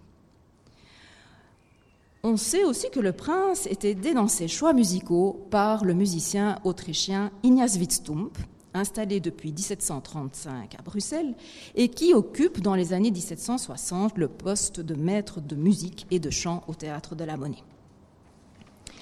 Les mascarades du prince témoignent du fait qu'il apprécie manifestement l'opéra comique, on le sait bien, de son temps, mais aussi qu'il est ouvert à la modernité, nouveauté, en tout cas au niveau de la facture instrumentale, puisqu'on sait que ces mascarades ont fait intervenir des clarinettes, instruments introduits depuis peu dans l'orchestre de la Monnaie, notamment grâce au mécénat du duc d'Arambert. Dans ces mêmes années, le prince, on le sait également, veille à donner une bonne éducation musicale à ses enfants. On sait que Christine, née en 1757, deviendra une bonne harpiste, tandis que Charles, né en 1759, s'adonnera à la composition. Au début des années 1770, Wittstump s'implique plus encore au sein du théâtre de la Monnaie, assurant d'abord le poste de chef d'orchestre, puis de directeur. À cette époque, le prince de Ligne rédige ces fameuses lettres à Eugénie, à savoir Eugénie d'Anter, fille aînée de Jean-Nicolas Servandoni, dit d'Anneter. Eugénie, on sait d'abord la maîtresse du prince, avant d'être supplantée en 1773 par sa jeune sœur Angélique, qui faisait partie de la troupe de la monnaie depuis 1766 et connaissait donc très bien Wittstump également. Alors, si Wittstump n'est pas cité dans les fragments de l'histoire de ma vie, on ne s'étonne pas de le voir mentionné dans la 19e lettre des Lettres à Eugénie, publiée en 1774. Comme Sabine Faouche l'a déjà souligné, la 19e lettre à Eugénie et sa version donc ultérieure, la 10e lettre extraite des Lettres à Eulalie de 1796, contiennent toutes deux un passage dans lequel Ligne insiste sur le fait que, selon lui, l'orchestre doit soutenir le chant et ne pas s'imposer à celui-ci. Pour le prince, les instrumentistes ont les salles de concert et les églises pour faire pleinement sonner leurs instruments. D'autres passages de ces mêmes lettres divergent et ces, ces différences nous éclairent quant à l'évolution des goûts du prince dans les années 1770-1780. Ainsi, dans cette 19e lettre à Eugénie, Ligne fait l'éloge de Wittstump, qui, je cite, face aux ouvrages des plus grands musiciens, les perfectionne. Fin de citation. Ces louanges à Wittstum disparaissent dans la dixième lettre à Eulalie et font place à un texte dans lequel le prince indique qu'en France, on est anti-musicien et que l'Allemagne surpasse l'Italie en musique, notamment dans l'opéra. Cette musique allemande est pour le prince, je cite, simple, sensible très souvent. Fin de citation. Le passage se termine pardon, par une allusion au théâtre de société et, je cite, au génie du grand Mozart, mort trop tôt pour l'honneur et le bonheur de Vienne. Fin citation. Mais continuons notre comparaison des lettres à Eugénie et à Eulalie. Toujours dans les lettres 19 à Eugénie et 10 à Eulalie, le prince énumère les compositeurs qui, selon lui, excellent dans le domaine de l'opéra comique. Genre qui, dit-il, et je cite, exige plus de soins qu'on ne pense. Il s'agit de Monsigny et de Grétry, décrits comme, je cite, musiciens de la nature, de la sensibilité et du plaisir. Fin citation. Dans la lettre 10 à Eulalie, un troisième compositeur rejoint les deux autres déjà cités dans ce même passage. Il s'agit de Nicolas d'Alérac, dont le prince apprécie toujours la musique en 1807, qualifiant dans le 29e tome de ses mélanges sa comédie La maison à vendre de petits chefs-d'œuvre. Au sujet de Grétry, on sait bien que le musicien liégeois fréquente régulièrement le prince, lui rendant notamment visite à Beaudour au cours de l'été 1776, y composant d'ailleurs la chanson Chanteau Beaudour que nous avons eu l'occasion d'écouter hier au concert, sur des paroles de l'abbé Jean-Pierre Pagès. Chanson copiée par ce dernier dans un des douze recueils musicaux manuscrits toujours conservés aujourd'hui à Belleuil. Dans le 27e tome des Mélanges, le prince dira en 1804 du musicien, je cite, Personne n'est plus agréable, fin, spirituel que Grétry. Fin de citation. Toujours au cours de l'été 1776, Grétry, on sait, se brouille définitivement avec Wittstumpf, après avoir constaté que ce dernier se permet d'arranger à sa guise ses partitions, ce qui, nous l'avons vu, ne semblait pas fort déranger le prince, que du contraire. En 1777, en janvier 1777, le théâtre de la Monnaie voit la création de l'opéra comique Céphalide ou les autres mariages samnites, écrit pour Angélique par le prince, avec, comme il le dit lui-même, l'excellente musique de Wittstumpf. Le manuscrit de Céphalide est, euh, le manuscrit autographe donc de Wittstumpf de, de Céphalide est à Belleuil et cette mise en musique, il faut le savoir, avait été d'abord proposée par Ligne à Grétry. Wittstumpf restera ensuite un compositeur apprécié du prince de Ligne, qui fait d'ailleurs copier par Pagès de nombreux extraits de ses propres opéras, La foire de village et La statue. Venons-en à présent à la lettre suivante des lettres à Eugénie, la vingtième lettre. Dans celle-ci apparaît le nom du compositeur allemand Christoph Willibald Gluck, qui, pour le prince, mérite les épithètes de fameux et sublime. Ce musicien est sans conteste celui qui va marquer le plus les goûts musicaux du prince de Ligne, comme en témoignent ses écrits. Rappelons que Ligne a joué un rôle important dans la venue de Gluck depuis Vienne à Paris en 1774 et qu'il intervient dans la traduction du livret d'Iphigénie en Olide pour ce compositeur.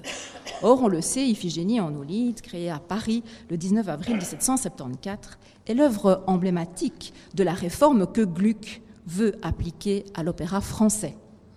Réforme visant à introduire le naturel et la vérité dramatique dans l'opéra, qui aspire aussi à plus de fluidité entre le récitatif et l'air, enfin l'air et le récitatif, et qui veut donner une plus grande continuité au récit. Réforme que Gluck avait déjà appliquée avant Paris à Vienne dans son Orfeo et Eurydice en 1762. En plaçant Gluck au sommet du panthéon des musiciens, Ligne s'inscrit véritablement dans l'innovation musicale, défendant l'un des compositeurs les plus importants d'une modernité classique s'exprimant à travers le classicisme viennois. Il n'est dès lors pas étonnant que Ligne, en quelque sorte formé par Gluck, s'intéresse à d'autres Viennois comme Mozart, déjà cité. Pour Ligne, mettre en avant Gluck, c'est aussi se positionner dans la querelle des gluckistes et piccinistes qui éclatera en 1775 entre les tenants de l'opéra français et ceux de l'opéra italien, sachant évidemment que l'opéra français proposé par Gluck avait pris ses distances par rapport aux opéras français du passé. Soulignant enfin que Wittstumpf partage les goûts du prince, essayant en mars 1774, par l'intermédiaire de ce dernier, de faire venir Gluck à Bruxelles. Si le prince évoque très souvent Gluck dans ses écrits, il me semble pertinent de citer ici euh, un extrait de la préface du livret que Ligne écrit pour l'opéra Diane et Endymion, opéra qui aurait dû être mis en musique par Gluck si la maladie de ce dernier n'avait fait avorter le projet. Dans cette préface publiée dans le 18e tome des Mélanges, le prince évoque le musicien en ces termes, je cite, Ce grand révolutionnaire de la seule révolution permise, et qui tend à l'harmonie autant que les autres à la discorde et discordance, avait un genre si neuf que Salieri et Mozart, si cet excellent et charmant auteur avait vécu, eussent pu marcher dans la carrière que Gluck avait ouverte. Fin de citation. Il cite ensuite en exemple l'opéra Alceste, créé en français à Paris en avril 1776, ouvrage qu'il admire toujours autant en 1804 dans le 27e tome de ses mélanges. Dans le même ordre d'idées, le prince établit dans le même 27, 27e tome une hiérarchie dans la musique d'opéra, plaçant la musique de Lully en dessous de celle de Rameau et considérant celle de Rameau comme inférieure à celle de Gluck. On, trouve, on, retrouve des traces tangibles de la fascination du prince pour Gluck dans la bibliothèque musicale de Belleuil, qui conserve toujours aujourd'hui un exemplaire de l'édition originale d'Iphigénie en tauride, créée à Paris le 18 mai 1779. Quant au recueil de musique copié par Pagès, que je citais tout à l'heure, eh bien, ils contiennent également de nombreux extraits, on ne sera pas étonné, euh, d'extraits d'opéra de Gluck. D'autres passages des lettres à Eulalie en disent long sur l'évolution du goût musical du prince. Dans la troisième lettre, il écrit, je cite, L'Europe a tout d'un coup trouvé un sens de plus. Elle a ouvert ses oreilles.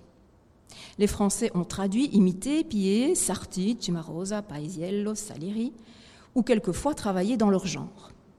La musique a trouvé le juste milieu entre les anciens tours de force et de gosier et les gargarismes italiens d'autrefois, et la monotonie sèche et ignorante des Français. Fin citation. Parmi les compositeurs cités ici, le prince semble admirer particulièrement Antonio Salieri, qu'il dépeint pardon, comme habile dans le 27e tome de ses mélanges et qu'il considère, je cite, comme un digne élève et presque émule de Gluck. Fin citation. Le prince apprécie aussi les opéras de Giovanni Paisiello, dont il a traduit le roi Théodore.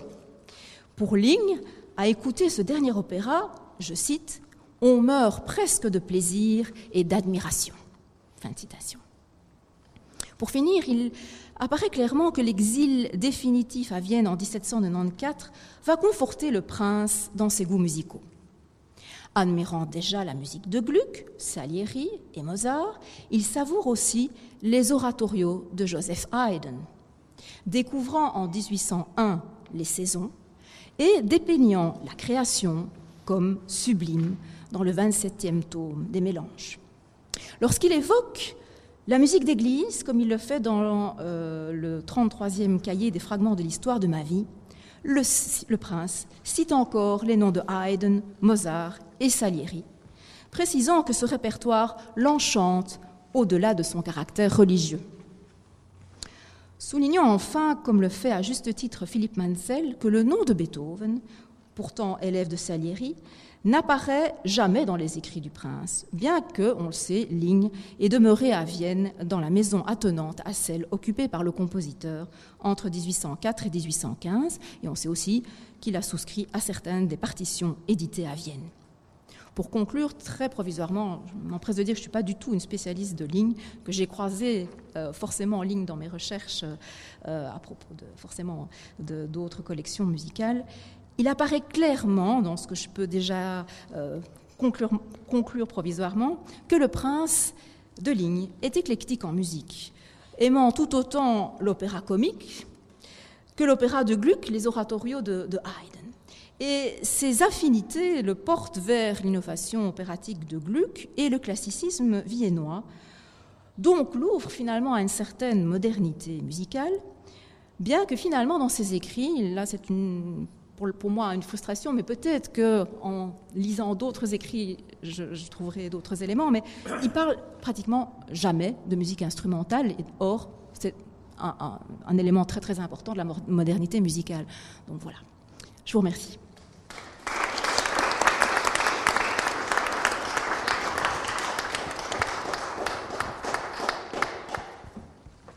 Le temps passe inexorablement. Afin de ne pas prolonger trop cette séance et permettre quand même quelques échanges, ce qui est le but d'une table ronde, je propose de ne pas entendre la communication de Madame Sabine Chaouche. Vous pourrez en lire le texte dans l'édition des actes et je vais donner la parole immédiatement à Madame Valérie André, qui, docteur en philologie romane, est maître de recherche au FRS FNRS. Disciple de Raymond Trousson et de Roland Mortier, elle s'est spécialisée dans l'histoire de la littérature et des idées des XVIIIe et XIXe siècles qu'elle enseigne à l'Université libre de Bruxelles. Elle est l'auteur de nombreuses monographies, je ne vais pas les citer toutes bien sûr, le roman du libertinage 1782-1815, le traité sur la tolérance de Voltaire, les mémoires de Jean-Baptiste Louvel ou la tentation du roman. Elle est aussi l'éditrice d'éditions critiques, notamment de Charles-Joseph de Ligne. Elle est membre de la classe des lettres de l'Académie royale de Belgique depuis 2011 et elle a co-dirigé le Dictionnaire des femmes des Lumières, paru à Paris chez Champion en 2015. En manière de conclusion au présent colloque, elle s'est penchée sur les deux derniers ouvrages que Ligne a consacrés à la littérature, des écrits en marge des écrits théoriques de l'art et qui comptent parmi les moins étudiés. Est-ce à juste titre et permet-il de juger d'une originalité éventuelle de ligne En fait, critique littéraire, la question est posée. Merci. Monseigneur, Mesdames, Messieurs, je vous l'avoue, prendre la parole à l'issue de ces deux journées n'est pas une chose facile. Et la crainte de répéter ce que vous avez déjà exposé brillamment pendant tout le courant de cette journée, et d'ailleurs en commençant les lectures hier, n'est pas étrangère à mon embarras un embarras qui tient sans doute davantage encore à la nature complexe du texte auquel j'ai puisé pour préparer cette intervention. Et je tiens tout particulièrement à remercier Emmanuel Couvreur de m'avoir glissé à l'oreille, il y a de longs mois déjà, qu'il y avait un très grand intérêt à reprendre minutieusement le 27e volume des mélanges militaires, littéraires et sentimentaires qu'il connaît très bien. Et il avait raison. Qui trouve-t-on? C'est un texte qui a déjà été évoqué ça et là euh, au cours de la rencontre. On y trouve, euh, oui, en particulier par, Marie euh, il y a quelques instants, on y trouve les commentaires du prince de Ligne, consignés consciencieusement, j'insiste sur le terme, en lisant ou en relisant sans doute la correspondance de Jean-François de la Harpe, son cadet de quelques années à peine, un cadet qui adressait au grand-duc Paul de Russie ses commentaires sur euh, la vie parisienne, un peu comme on l'avait pu le voir dans la correspondance littéraire de Grimm, hein, des avis euh, personnels pour le coup. Il n'est pas inutile sans doute pour nos spectateurs de rappeler en très quelques rapides éléments qui était la harpe, dont le nom aujourd'hui n'est plus guère connu que des 18e Homme de lettres, L'harpe se fait d'abord connaître par des vers qui lui valent la protection de Voltaire et la détestation de Fréron, ennemi réputé des philosophes. Élu à l'Académie française en 1776, il lancera toute sa vie le porte-parole et le défenseur, et ligne les gratines d'ailleurs à plusieurs reprises euh, avec cette casquette. Il s'illustre par de nombreuses prises de position dans les débats du temps, notamment euh, bah, la fameuse querelle que tu viens d'évoquer, euh, Gluck-Piccini, sur laquelle je reviendrai également, puisque euh, la harpe s'affiche comme un proche de Piccini, alors que Ling, lui, euh, est un fervent défenseur de Gluck. Et ce qui est assez intéressant, c'est qu'on trouve des échos très nombreux de ce dialogue fictif finalement entre les deux hommes dans les commentaires qui me retiennent ici. Comme tout homme de lettres qui se respecte au XVIIIe siècle, l'harpe ambitionne une carrière au théâtre, carrière qui ne sera jamais véritablement couronnée de succès. Et si on parle aujourd'hui encore de sa Mélanie dont l'engagement idéologique répondait au débat du temps sur les vœux forcés, les autres pièces sont largement oubliées. C'est à son activité de critique littéraire qu'il doit son passage à la postérité. D'abord par ses nombreuses chroniques au Mercure, ensuite surtout par ses cours de littérature dispensés au lycée de la rue Saint-Honoré à partir de 1786 et à cette fameuse correspondance avec le grand-duc Pop qui nous retient ici et qui quand même euh, compose quatre gros volumes euh, extrêmement détaillés. Signalons enfin, avant de nous lancer dans le vif du sujet, que l'harpe sera extrêmement traumatisé par l'expérience de la Révolution française à laquelle il avait d'abord apporté tout son soutien. Touché par la grâce pendant son incarcération en 1794, il se convertit au christianisme et devient un défenseur de la royauté. Et cet élément n'est pas anecdotique, car ses jugements esthétiques et littéraires sont considérablement influencés par ce changement d'obédience, ce que ne manque d'ailleurs pas de souligner le prince de Ligne avec une grande lucidité. Les changements de sentiments pour ou contre les philosophes changent les jugements de Monsieur de la Harpe je trouve ce dialogue de Condorcet sublime, contrairement à la harpe, évidemment. Le texte du prince de Ligne, j'ai oublié du coup dans la foulée de vous remontrer leur portrait, mais que vous connaissez hein, à l'issue de cette journée. Le texte du prince de Ligne est tout à fait représentatif de son écriture, fragmentaire. Il se présente comme une mosaïque de jugements tout à fait juxtaposable avec le texte source. Et ça, ça en fait sans doute leur originalité. Ça sera la seule image que je vous montrerai ici. Voici euh, le texte de l'harpe. Il s'agit euh, de vers en l'honneur euh, de Mesdemoiselles de Genlis, renvoyant également à la figure presque tutélaire, hein, j'ai envie de dire, de Madame de Genlis, qui est une figure incontournable à la littérature du XVIIIe siècle, particulièrement par sa prolixité, qui avait quand même eu le don d'agacer particulièrement ses, contemporains, à commencer par Ligne, qui ne cesse de s'insurger sur le caractère un peu ronflant de la harpe qui envoie des brassées de fleurs à Madame de Genlis qui n'en a pas besoin et qui, selon lui, ne les mérite pas. Alors voilà ce qu'on peut lire en regard de cela. Encore du Genlis, grand Dieu, quelle insipide, monotone et ennuyeuse flagornerie. Et il en va comme ça euh, des dizaines de fois euh, dans euh, le commentaire. Alors, aspect fragmentaire qui ne signifie pas pour autant qu'il soit incohérent ou disparate. Ce discontinu chez Ligne et on l'a rappelé, une élégance du style et surtout elle correspond à une manière de penser. Alors, on ne parlera peut-être pas, comme on pourrait le faire pour Diderot, de pensée heuristique ou, de ou du dialogue va émerger la, recherche de la vérité, mais il y a chez Ling cette liberté de raisonnement, de l'esprit qu'on a cessé de souligner. J'ai envie de dire qu'on y trouve presque ce qu'on trouvera sous la plume de Virginia Woolf euh, plus tard, hein, ce stream of consciousness, cette espèce de euh, libre cours de, de la pensée.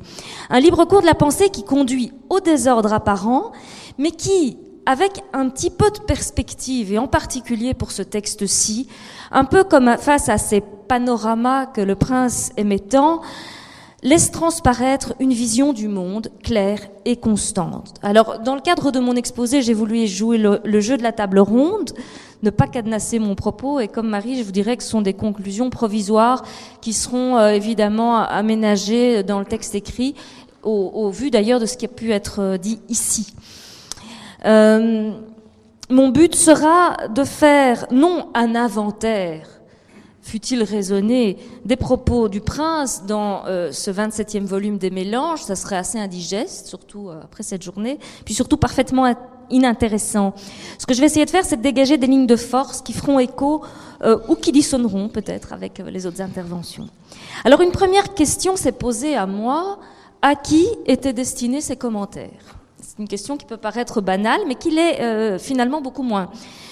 Euh, publié euh, en 1801, la correspondance de la harpe est lue assez rapidement par le prince, qui la note systématiquement, volume après volume. Et la chronologie de la lecture de lignes peut être établie par certains éléments évoqués dans le texte, comme la mort inopinée de la harpe en 1803. Le volume 27 des Mélanges est publié en 1804. Emmanuel Couvreur a bien montré l'importance que le prince accordait à ses écrits, qu'il relisait sans doute plus qu'il ne l'avoue, et sans doute comptait-il ici être lu en tant que critique littéraire, un critique qui corrigerait les avis du meilleur des littérateurs, c'est ainsi qu'il désigne la harpe. Euh, meilleur des littérateurs, trop souvent influencé néanmoins par ses inimitiés et ses préjugés. Une chose semble certaine, Ligne avait pour lui une sincère estime en dépit d'irréconciliables divergences de vues et il espérait lui représenter ses avis. C'est en tout cas ce qu'il note au moment d'apprendre son décès. J'apprends dans ce moment la mort de Monsieur de la Harpe. Les regrets dus au premier littérateur, je ne dis pas de la France, mais du monde entier, arrêtent les petites observations que je comptais lui présenter à lui-même et qui, sans diminuer mon admiration pour lui, offraient à mon avis quelques critiques de ses critiques. Il y en a si peu qu'on peut bien me les pardonner, et elles auraient certainement trouvé grâce devant lui. J'en serais à présent plus sobre que jamais. C'est un peu un serment d'ivrogne. Hein. Le propre des mélanges est d'opter pour la variété. Il faut bien dire que la correspondance de l'art répondait à la même exigence et avait dû enchanter le prince, voire féconder euh, ses réparties. Tous les sujets y sont abordés sans transition aucune, offrant à Ligne une occasion unique de raconter des anecdotes sur les personnes citées, sur celles qui se présentent à sa mémoire en lisant la harpe, de se livrer aux digressions les plus étonnantes, au détour d'une remarque sur la rime ou sur l'évocation d'un portrait. Alors afin de ne pas dépasser le temps qui m'est imparti, je passerai très rapidement en revue les différents genres littéraires qui constituent ces réflexions, sachant que c'est une vision très schématique que je vous donne ici. Et je terminerai par la mise en évidence de caractéristiques communes qui dirigent les sentiments du prince. Alors commençons par les romans, qui, en cette fin de XVIIIe siècle, les premières années du XIXe siècle, ont acquis, sinon une réelle légitimité, du moins une place prépondérante dans le monde de l'imprimé, eh bien, il n'y aura pas grand-chose à en dire, puisque Ligne renvoie le lecteur à ses contes immoraux, où il s'y est prononcé de manière définitive. Je ne veux point me répéter, clame-t-il. Et c'est vrai, cette fois-ci, il se répétera très peu. Très peu de choses, en effet, euh, retiennent notre attention, mais elles ne sont pas pour autant secondaires. Le prince rappelle son mépris pour un genre qui l'ennuie et dont il a vite fait d'oublier la lecture. Ma haine pour le roman qui par hasard, lorsqu'il ne m'ennuie pas, sort bien vite de ma mémoire, m'empêche souvent d'en essayer la lecture. Il ne cache cependant pas toute son admiration pour la Cecilia de l'anglaise Fanny Burney. Il estime les liaisons dangereuses, je le cite, moins dangereuses que la nouvelle Héloïse et quantité de romans. Il épingle les défauts et les qualités de Delphine, récemment publiées par Germaine de Stahl, qui, on l'a rappelé, allait devenir sa plus fervente admiratrice. Nombreuses sont les remarques liées à la poésie, encore très très largement représentées au tournant des Lumières. Le prince, cette fois, se contente souvent d'exclamations laudatives ou accablantes, sans argumenter véritablement un jugement qui paraît définitif. Mais j'insisterai néanmoins sur son attachement à certaines figures, comme celle de Delille qu'on vient euh, d'évoquer avec euh, Nathalie de Harlay, euh, le poète des jardins, qu'il défend bec et ongle contre les attaques de l'harpe, qui est rarement tendre dans ses jugements. On mentionnera encore son goût prononcé pour les vers de société, ça aussi c'est un élément qu'on a déjà cité, dont il recommande la publication. Alors ça, ça me paraissait intéressant. Euh, je voudrais vous, vous livrer cette citation. Je suis toujours pour qu'on fasse grâce à l'impression des vers de société qui font même peu d'impression. On se plaît à soi-même d'abord, et puis on plaît à tout plein de gens qui, n'étant pas d'assez mauvaise humeur pour juger sévèrement des bagatelles, sont aises de savoir ce qui se passe dans le cœur et l'esprit des personnes, de leur connaissance et des époques où l'un et l'autre étaient en jeu. Mais ce sont assurément le théâtre, la musique et en particulier l'opéra qui retiennent ici son attention. Sans doute, mais c'est une hypothèse, parce que ces vues en la matière sont le plus souvent radicalement opposées à celles de la harpe. Et ça ne vous étonnera pas au vu de ce qui vient d'être exposé par, Marie.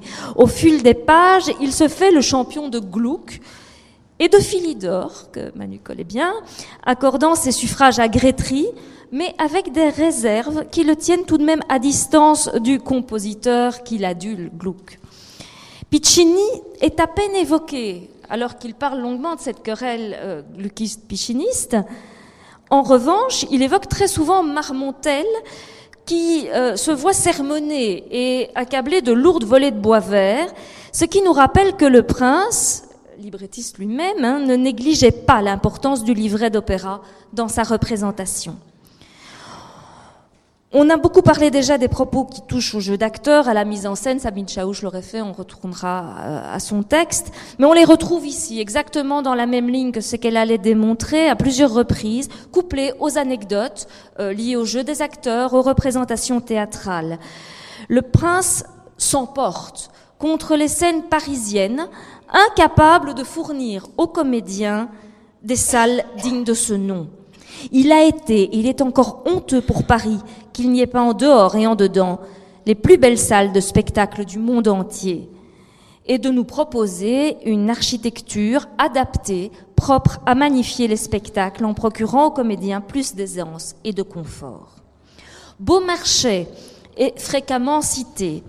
Non pas que le prince le tienne en très grande estime, apprécie outre mesure l'individu, arriviste et menteur mais il sait goûter les beautés du barbier comme du mariage, cette folle journée pleine d'imbroglio, un terme qu'il aime beaucoup, forme bannie par l'harpe, mais tellement nécessaire, selon Ligne, à l'essence du ressort dramatique. Pourquoi d'ailleurs rejeter systématiquement les choix esthétiques des autres littératures? C'est, nous dit-il, le défaut général de la France, de se croire la seule au monde. Les écrivains français croient qu'il n'y a pas d'autre pays que le leur dans ce monde. Ligne, lui, sait reconnaître des beautés dans toutes, et en particulier dans la littérature allemande. Monsieur de Larpe juge à merveille la littérature allemande et Werther, l'art qui critiquait les défauts euh, du texte de Goethe tout en en reconnaissant les beautés.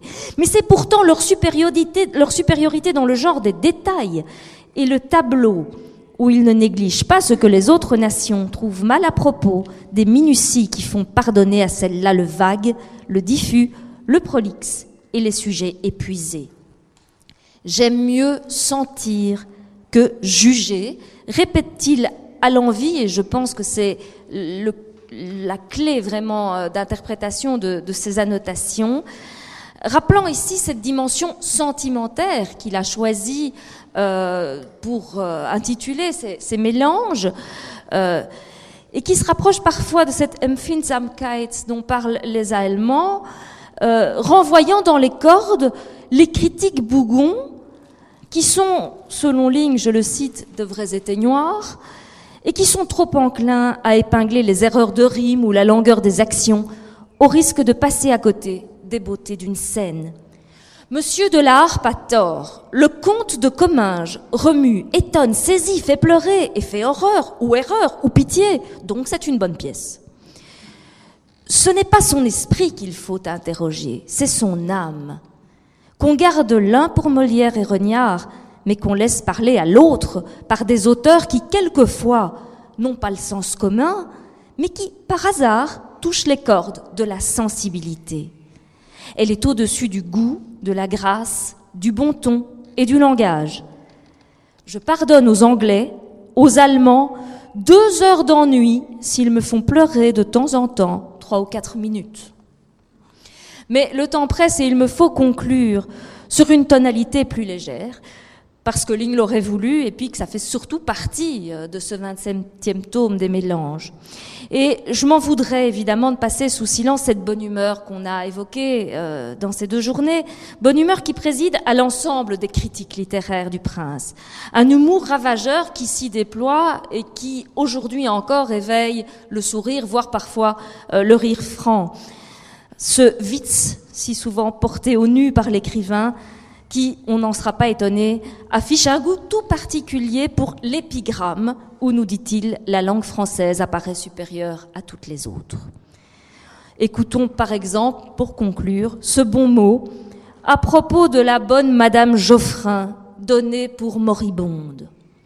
C'est dans cet état de léthargie et apoplexie de Madame Geoffrin qu'un laquais qu'on avait envoyé pour savoir de cette nouvelle vint dire Madame est bien sensible au souvenir de monsieur, lui fait bien des compliments et lui fait dire qu'elle a perdu l'usage de la parole.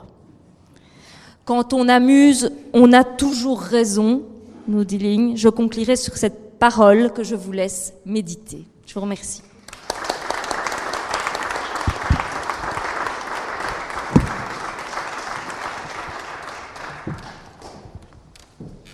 Bien, il nous reste une dizaine de minutes pour des échanges. La journée été ponctuée de points d'interrogation et à chaque fois on a essayé de résoudre. Un roc ou une girouette, un amuseur panier percé ou stratège, maintenant ancien ou moderne. On a eu parfois des réponses explicites, parfois non. Et comme l'a dit M. Brix, tout dépend évidemment aussi des critères qu'on définit au départ. Alors je me tourne maintenant vers les intervenants. Globalement, après vous être entendus les uns les autres, quel est votre verdict? Les deux, sans doute. Probablement. Les deux, sans doute. Pour ma part, en tout cas, dans, dans le, le texte qui m'a retenu ici, parce que je n'ai pu vous évoquer qu'une très faible partie, vous vous douterez de, de l'ensemble du texte de ligne, on voit que tous les aspects sont, abordés, et, notamment la question politique, que je n'ai pas reprise ici, mais qui a été évoquée ce matin, est, extrêmement présente, et on voit que très clairement, par rapport à la Révolution, par rapport euh, aux, idées d'égalité, par rapport aux idées des philosophes, Ligne est en contradiction avec, avec cette idée-là, hein, on en a reparlé encore cet après-midi aussi, euh, et en même temps, sur le plan du goût, sur le plan de l'esthétique, je crois qu'il est extrêmement moderne. Donc, euh, sans doute l'un et l'autre, et au fond, euh, pourquoi faudrait-il choisir hein?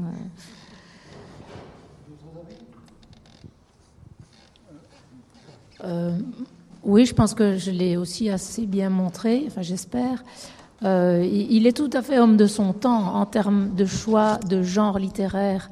Euh, bon, j'ai parlé de la promenade notamment, qui est vraiment un genre très à la mode à l'époque. Euh, il est dans, son temps comme disciple de Rousseau, avec pour modèle les grands théoriciens de l'art des jardins de l'époque, qui privilégient, c'est vrai, plus de nature dans le jardin. Et en même temps, il ouvre, il ouvre à la modernité avec notamment son coup d'œil qui, qui sera pas copié, mais qui sera abondamment. Beaucoup d'auteurs vont s'en inspirer pour faire tous ces extrêmement nombreux guides de visite qui vont commencer au début du 19e siècle et qui mèneront carrément vers des formes littéraires qui sont pratiquement proto-touristiques euh, dans les années 1830, 40, 50. Donc, de ce point de vue-là, le coup d'œil est vraiment, il a eu la vista, hein, on peut dire. Euh, et donc, cette expression coup d'œil qui était tout à fait dans l'air du temps, il lui donne vraiment une autre dimension et, mènera, comme je l'ai dit, à, d'autres expressions, mais qui seront alors des, des guides beaucoup plus littéraires, beaucoup plus descriptifs que ce qu'il ne fera, mais il est vraiment à la, générera ce genre d'ouvrage littéraire qui deviendra très à la mode au XIXe siècle et qui portera le goût de l'art des jardins à travers euh, une société beaucoup plus élargie, beaucoup plus vaste que simplement euh, l'aristocratie la, la, éclairée ou la haute bourgeoisie. Et, donc de ce point de vue-là, je pense qu'il était très moderne. Euh, oui, je, dirais aussi qu'il est à la fois ancien et moderne. Pour ce qui est de, sa pensée sociale et politique, là, il est, il est clairement un, ancien, je dirais. aussi, par exemple, j'en ai pas parlé, mais dans sa vision d'histoire, sa, sa, vision d'histoire, c'est pas l'histoire. Enfin, Bruno Bernard me contredira si je me trompe. C'est pas l'histoire selon Voltaire qui envisage la, la civilisation déjà, mais c'est l'histoire comme école de vertu à la Plutarque. Hein, c'est euh, donc, euh, et puis, euh, mais malgré ça, il y a quand même dans sa, dans sa pensée une, une, des indices d'influence de, de, de, Montesquieu, la, la, la, référence au climat, au sol. Enfin, on voit qu'il est influencé un tout petit peu par Helvétius et, Montesquieu, mais c'est vraiment, c'est vraiment minime. Euh, donc voilà pour, pour ce qui est de la pensée euh, sociale et politique. Euh, quant à l'association donc de, de l'esprit moderne et de la présence euh, manifeste du moi, euh, je suis tout à fait d'accord avec Michel Brix, évidemment. on voit dans, de manière générale dans la pensée moraliste, on, on s'éloigne de l'impersonnalité à la manière de, de la. Même chez Vauvenargues, on trouve déjà des, des indices en ce sens. L'affiliation Montaigne-Ligne, certainement, non seulement sur le plan de, de la forme, euh, avec les, les, fantaisies, mais aussi sur le plan du contenu. Je, je crois que c'est le, moraliste qui se rapproche le plus de, euh, de lignes. Euh, donc fantaisie, une écriture du, du présent, stream of consciousness, pourquoi pas. Euh, mais je dirais que malgré tout, euh, malgré ce, cette écriture du, présent, malgré donc ce, côté fragmentaire, euh, il y a quand même une, cohérence. Et j'ai saisi au vol l'expression de, de, Valérie qui parlait de vision du monde claire et constante. J'en retrouve ça aussi donc dans dans les écarts. voilà. Moi, ce qui m'a frappé après ces deux jours de discussion et la diversité des thèmes abordés, euh, il est tout et, son contraire. Et il y a encore de quoi faire de très nombreux colloques avec autant de sujets divers. Merci. Je me tourne maintenant vers la salle. Peut-être y a-t-il une autre question à poser? Pour dire en un mot le, sentiment de Sabine Chaouche, euh, elle rejoint le sentiment de, modernité. Euh, pour elle, c'est tout à fait évident dans l'approche vraiment phénoménologique du théâtre. C'est-à-dire que c'est quelqu'un qui mentionne encore les règles du théâtre, mais franchement, comme garniture de cheminée. Ce qui l'intéresse, c'est vraiment les faits. Et donc, c'est en effet cette euh, approche sentimentaire de ce qui est senti Hein, l'émotion, ce qui est éprouvé, mais comme un critère de jugement, hein, je dirais, l'émotion, pas au sens qu'on lui donne aujourd'hui. Voilà, c'est pas ça du tout. Mais il le met au-dessus du goût. Donc, en effet, là, tout de même, toutes les règles classiques sont en train de s'abattre. Et surtout, c'est quelqu'un qui, et là, elle dit, c'est vraiment tout à fait moderne, euh, va s'intéresser beaucoup plus, finalement, au spectacle. C'est-à-dire que le texte n'est pas n'est pas achevé. Il n'arrive à l'achèvement qu'au moment de la représentation et dans l'échange entre acteurs et spectateurs, ce qui est d'une modernité tout à fait étonnante, évidemment, euh, pour, pour l'époque. Euh, peut-être euh, qu'ici on ne s'étonne pas lorsque on cite dans la même phrase Racine et Voltaire. Je pense que Racine aurait été fort étonné de se voir dans la même phrase que Voltaire. Or, en littérature, en effet, il y a une sorte de sédimentation qui fait qu'il y a un panthéon littéraire qui s'établit et ça ne choque personne qu'on aille faire son petit marché. Moi, ce qui m'intéresse dans sa dimension musicale, c'est qu'il est l'un des premiers, à mon avis, à faire la même chose avec la musique. Moi, je me souviens d'une phrase, je crois qu'elle est dans la lettre à Eulalie, où il parle beaucoup de musique religieuse aussi. Hein, euh, il dit euh, qu'il continue, même après avoir entendu Pergolèse, à aimer tout autant la musique de Delalande qu'il a entendue dans son enfance. C'est quasi un siècle. Et moi, je ne connais personne qui soit capable, à l'époque, de dire que l'émotion qu'il a eue jeune en écoutant Delalande est la même que celle qu'il entend avec Haydn à Vienne. Et donc ça, je pense que c'est quand même, en tout cas du point de vue musical, de cette sensibilité musicale, quelque chose de, très étonnant. Alors comme toi, je suis très étonné par l'absence sur la musique instrumentale. On ne la trouve vraiment que très très peu, je ne sais même plus où, il faudrait que je cherche, mais à un moment il est donc euh, au Leopoldsberg, Kaltenberg, et au, bas il y a toute une série de, guinguettes euh, où, où, les Viennois viennent s'amuser, où on sait qu'on boit, où il y a beaucoup de musique, et en entendant simplement les contredanses, c'est-à-dire les premières valses qui, vont arriver, les Ländler que l'on danse là avec des orchestres, il dit, ces orchestres et ces compositeurs euh, en, Autriche, le moindre maître d'école en sait plus que le plus grand des compositeurs français. Et là, quand même, c'est assez étonnant de voir cet homme-là qui va donc écouter, en effet, de la musique strictement instrumentale, peut-être à danser, euh, c'est vrai, mais qui me laisse quand même à penser qu'il qu'il était au-delà de, de, Fontenelle et de Sonate que me veux-tu.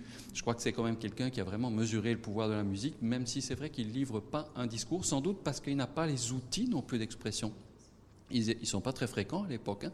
Pas beaucoup de gens qui parlent de la musique instrumentale. Reichert va le faire, mais il est lui-même musicien. Et, c'est vrai que c'est encore souvent le discours sur le texte qui va sortir, mais je pense qu'en creux, le, fait de juger l'effet de toute façon de l'opéra, euh, c'est présupposer l'effet de la musique qui, est derrière, parce qu'il ne le juge pas en termes de, de... Il ne va pas parler du livret, il va parler de l'opéra. Et ça, je pense, c'est différent. D'autres interventions? Oui. On a parlé dans toutes les communications quelquefois de Jean-Jacques Rousseau. Alors je m'adresse à Madame de Harlay. Vous avez dit qu'on euh, proposait, de mettre, proposait de mettre un buste de Jean-Jacques dans, dans, le parc. Si on va voir dans, dans le du, du, prince de Ligne, il dit oui, je l'ai mis, mais dans les ronces et dans les orties. Et ce buste, il est noir comme son caractère. Alors, c'est une belle contradiction à l'intérieur. Euh, il paraît que ce bus ne, s'est jamais trouvé dans le parc. Aujourd'hui, il est enfermé dans une tour d'angle. Le prince ne peut pas me, contredire. Nous avons eu l'occasion, grâce à lui, de, de, le voir. Il est bien noir. Mais je m'adresse au prince de Ligne, à Michel de Ligne aujourd'hui. Pourquoi ne sortez-vous pas un jour le buste de Jean-Jacques et le mettre à la vision de tous?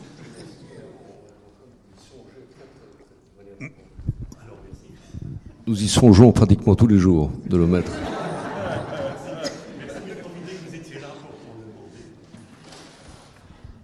Voilà, notre premier orateur, qui se trouve à droite là-bas, dont j'ai oublié le nom, a fait des références aux ecclésiastes, donc à la Bible, et a parlé aussi de Saint Augustin. Alors ma question est toute simple. Plutôt que de dire que le prince était libertaire, qui était volage, ne, pouvons-nous pas dire qu'il a suivi scrupuleusement les pensées de Saint Augustin, qui dit que la mesure de l'amour, c'est d'aimer sans mesure.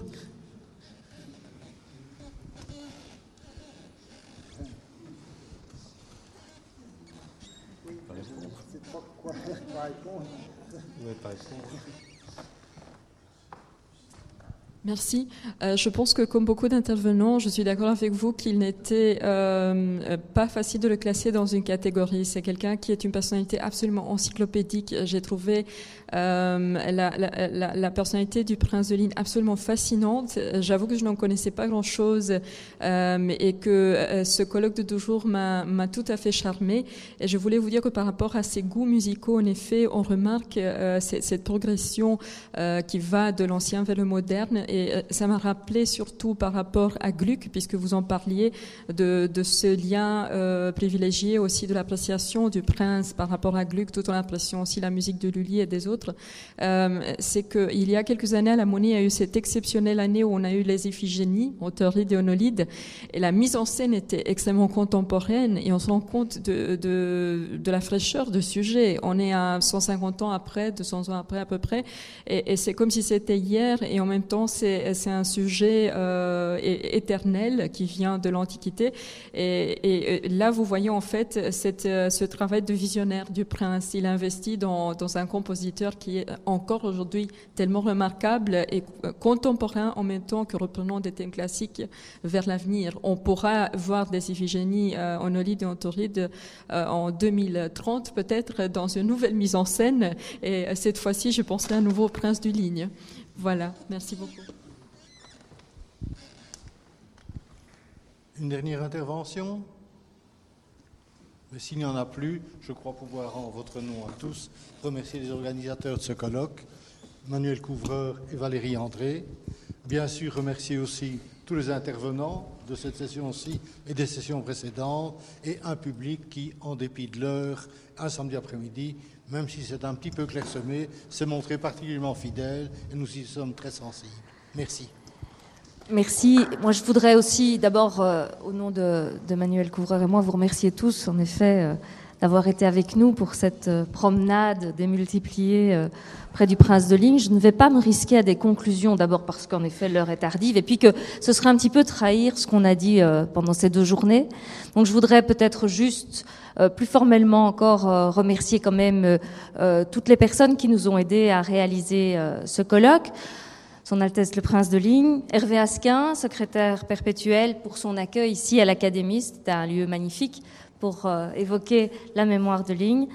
Majo Simoun et en effet le Collège Belgique qui nous ont apporté un, soutien logistique euh, à l'activité. Le, le FRS-FNRS qui a contribué à l'organisation économique de euh, notre rencontre. Et au niveau des institutions, bah, l'Université de Namur, qui était bien représentée ici, qui, était notre collaboratrice privilégiée. La Fondation Croix Baudouin, on a rappelé euh, la valorisation du fonds ligne euh, de Belleuil euh, et du prince Charles-Joseph à Namur. Marie Cornaz, la Bibliothèque royale, pour le parcours musical que vous nous avez offert hier. L'ULB aussi, qui nous a soutenus, et l'antique faculté de philosophie et lettres, puisque vous le savez peut-être, Elle ne s'appelle plus comme ça désormais, elle a, été divisée en deux parties. Donc aujourd'hui, on nous parlera de lettres, traduction et communication pour les départements qui sont associés à cette manifestation, ainsi que euh, les centres de recherche Musia et Philixte. Et enfin, le groupe d'études sur le XVIIIe siècle qui nous tient très à cœur.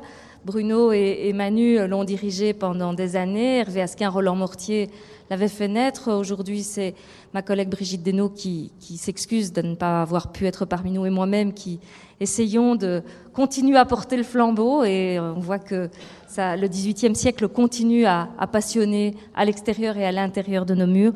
Merci à tous et sans doute alors à, bientôt pour d'autres activités lignistes. Merci.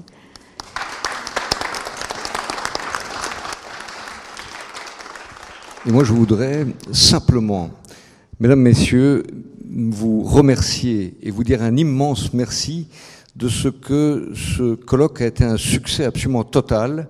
Et nous avons vécu euh, dans l'esprit de gaieté tant voulu par Charles Joseph en toutes circonstances de la vie, malgré les sombres heures de tourmente au travers desquelles il a passé.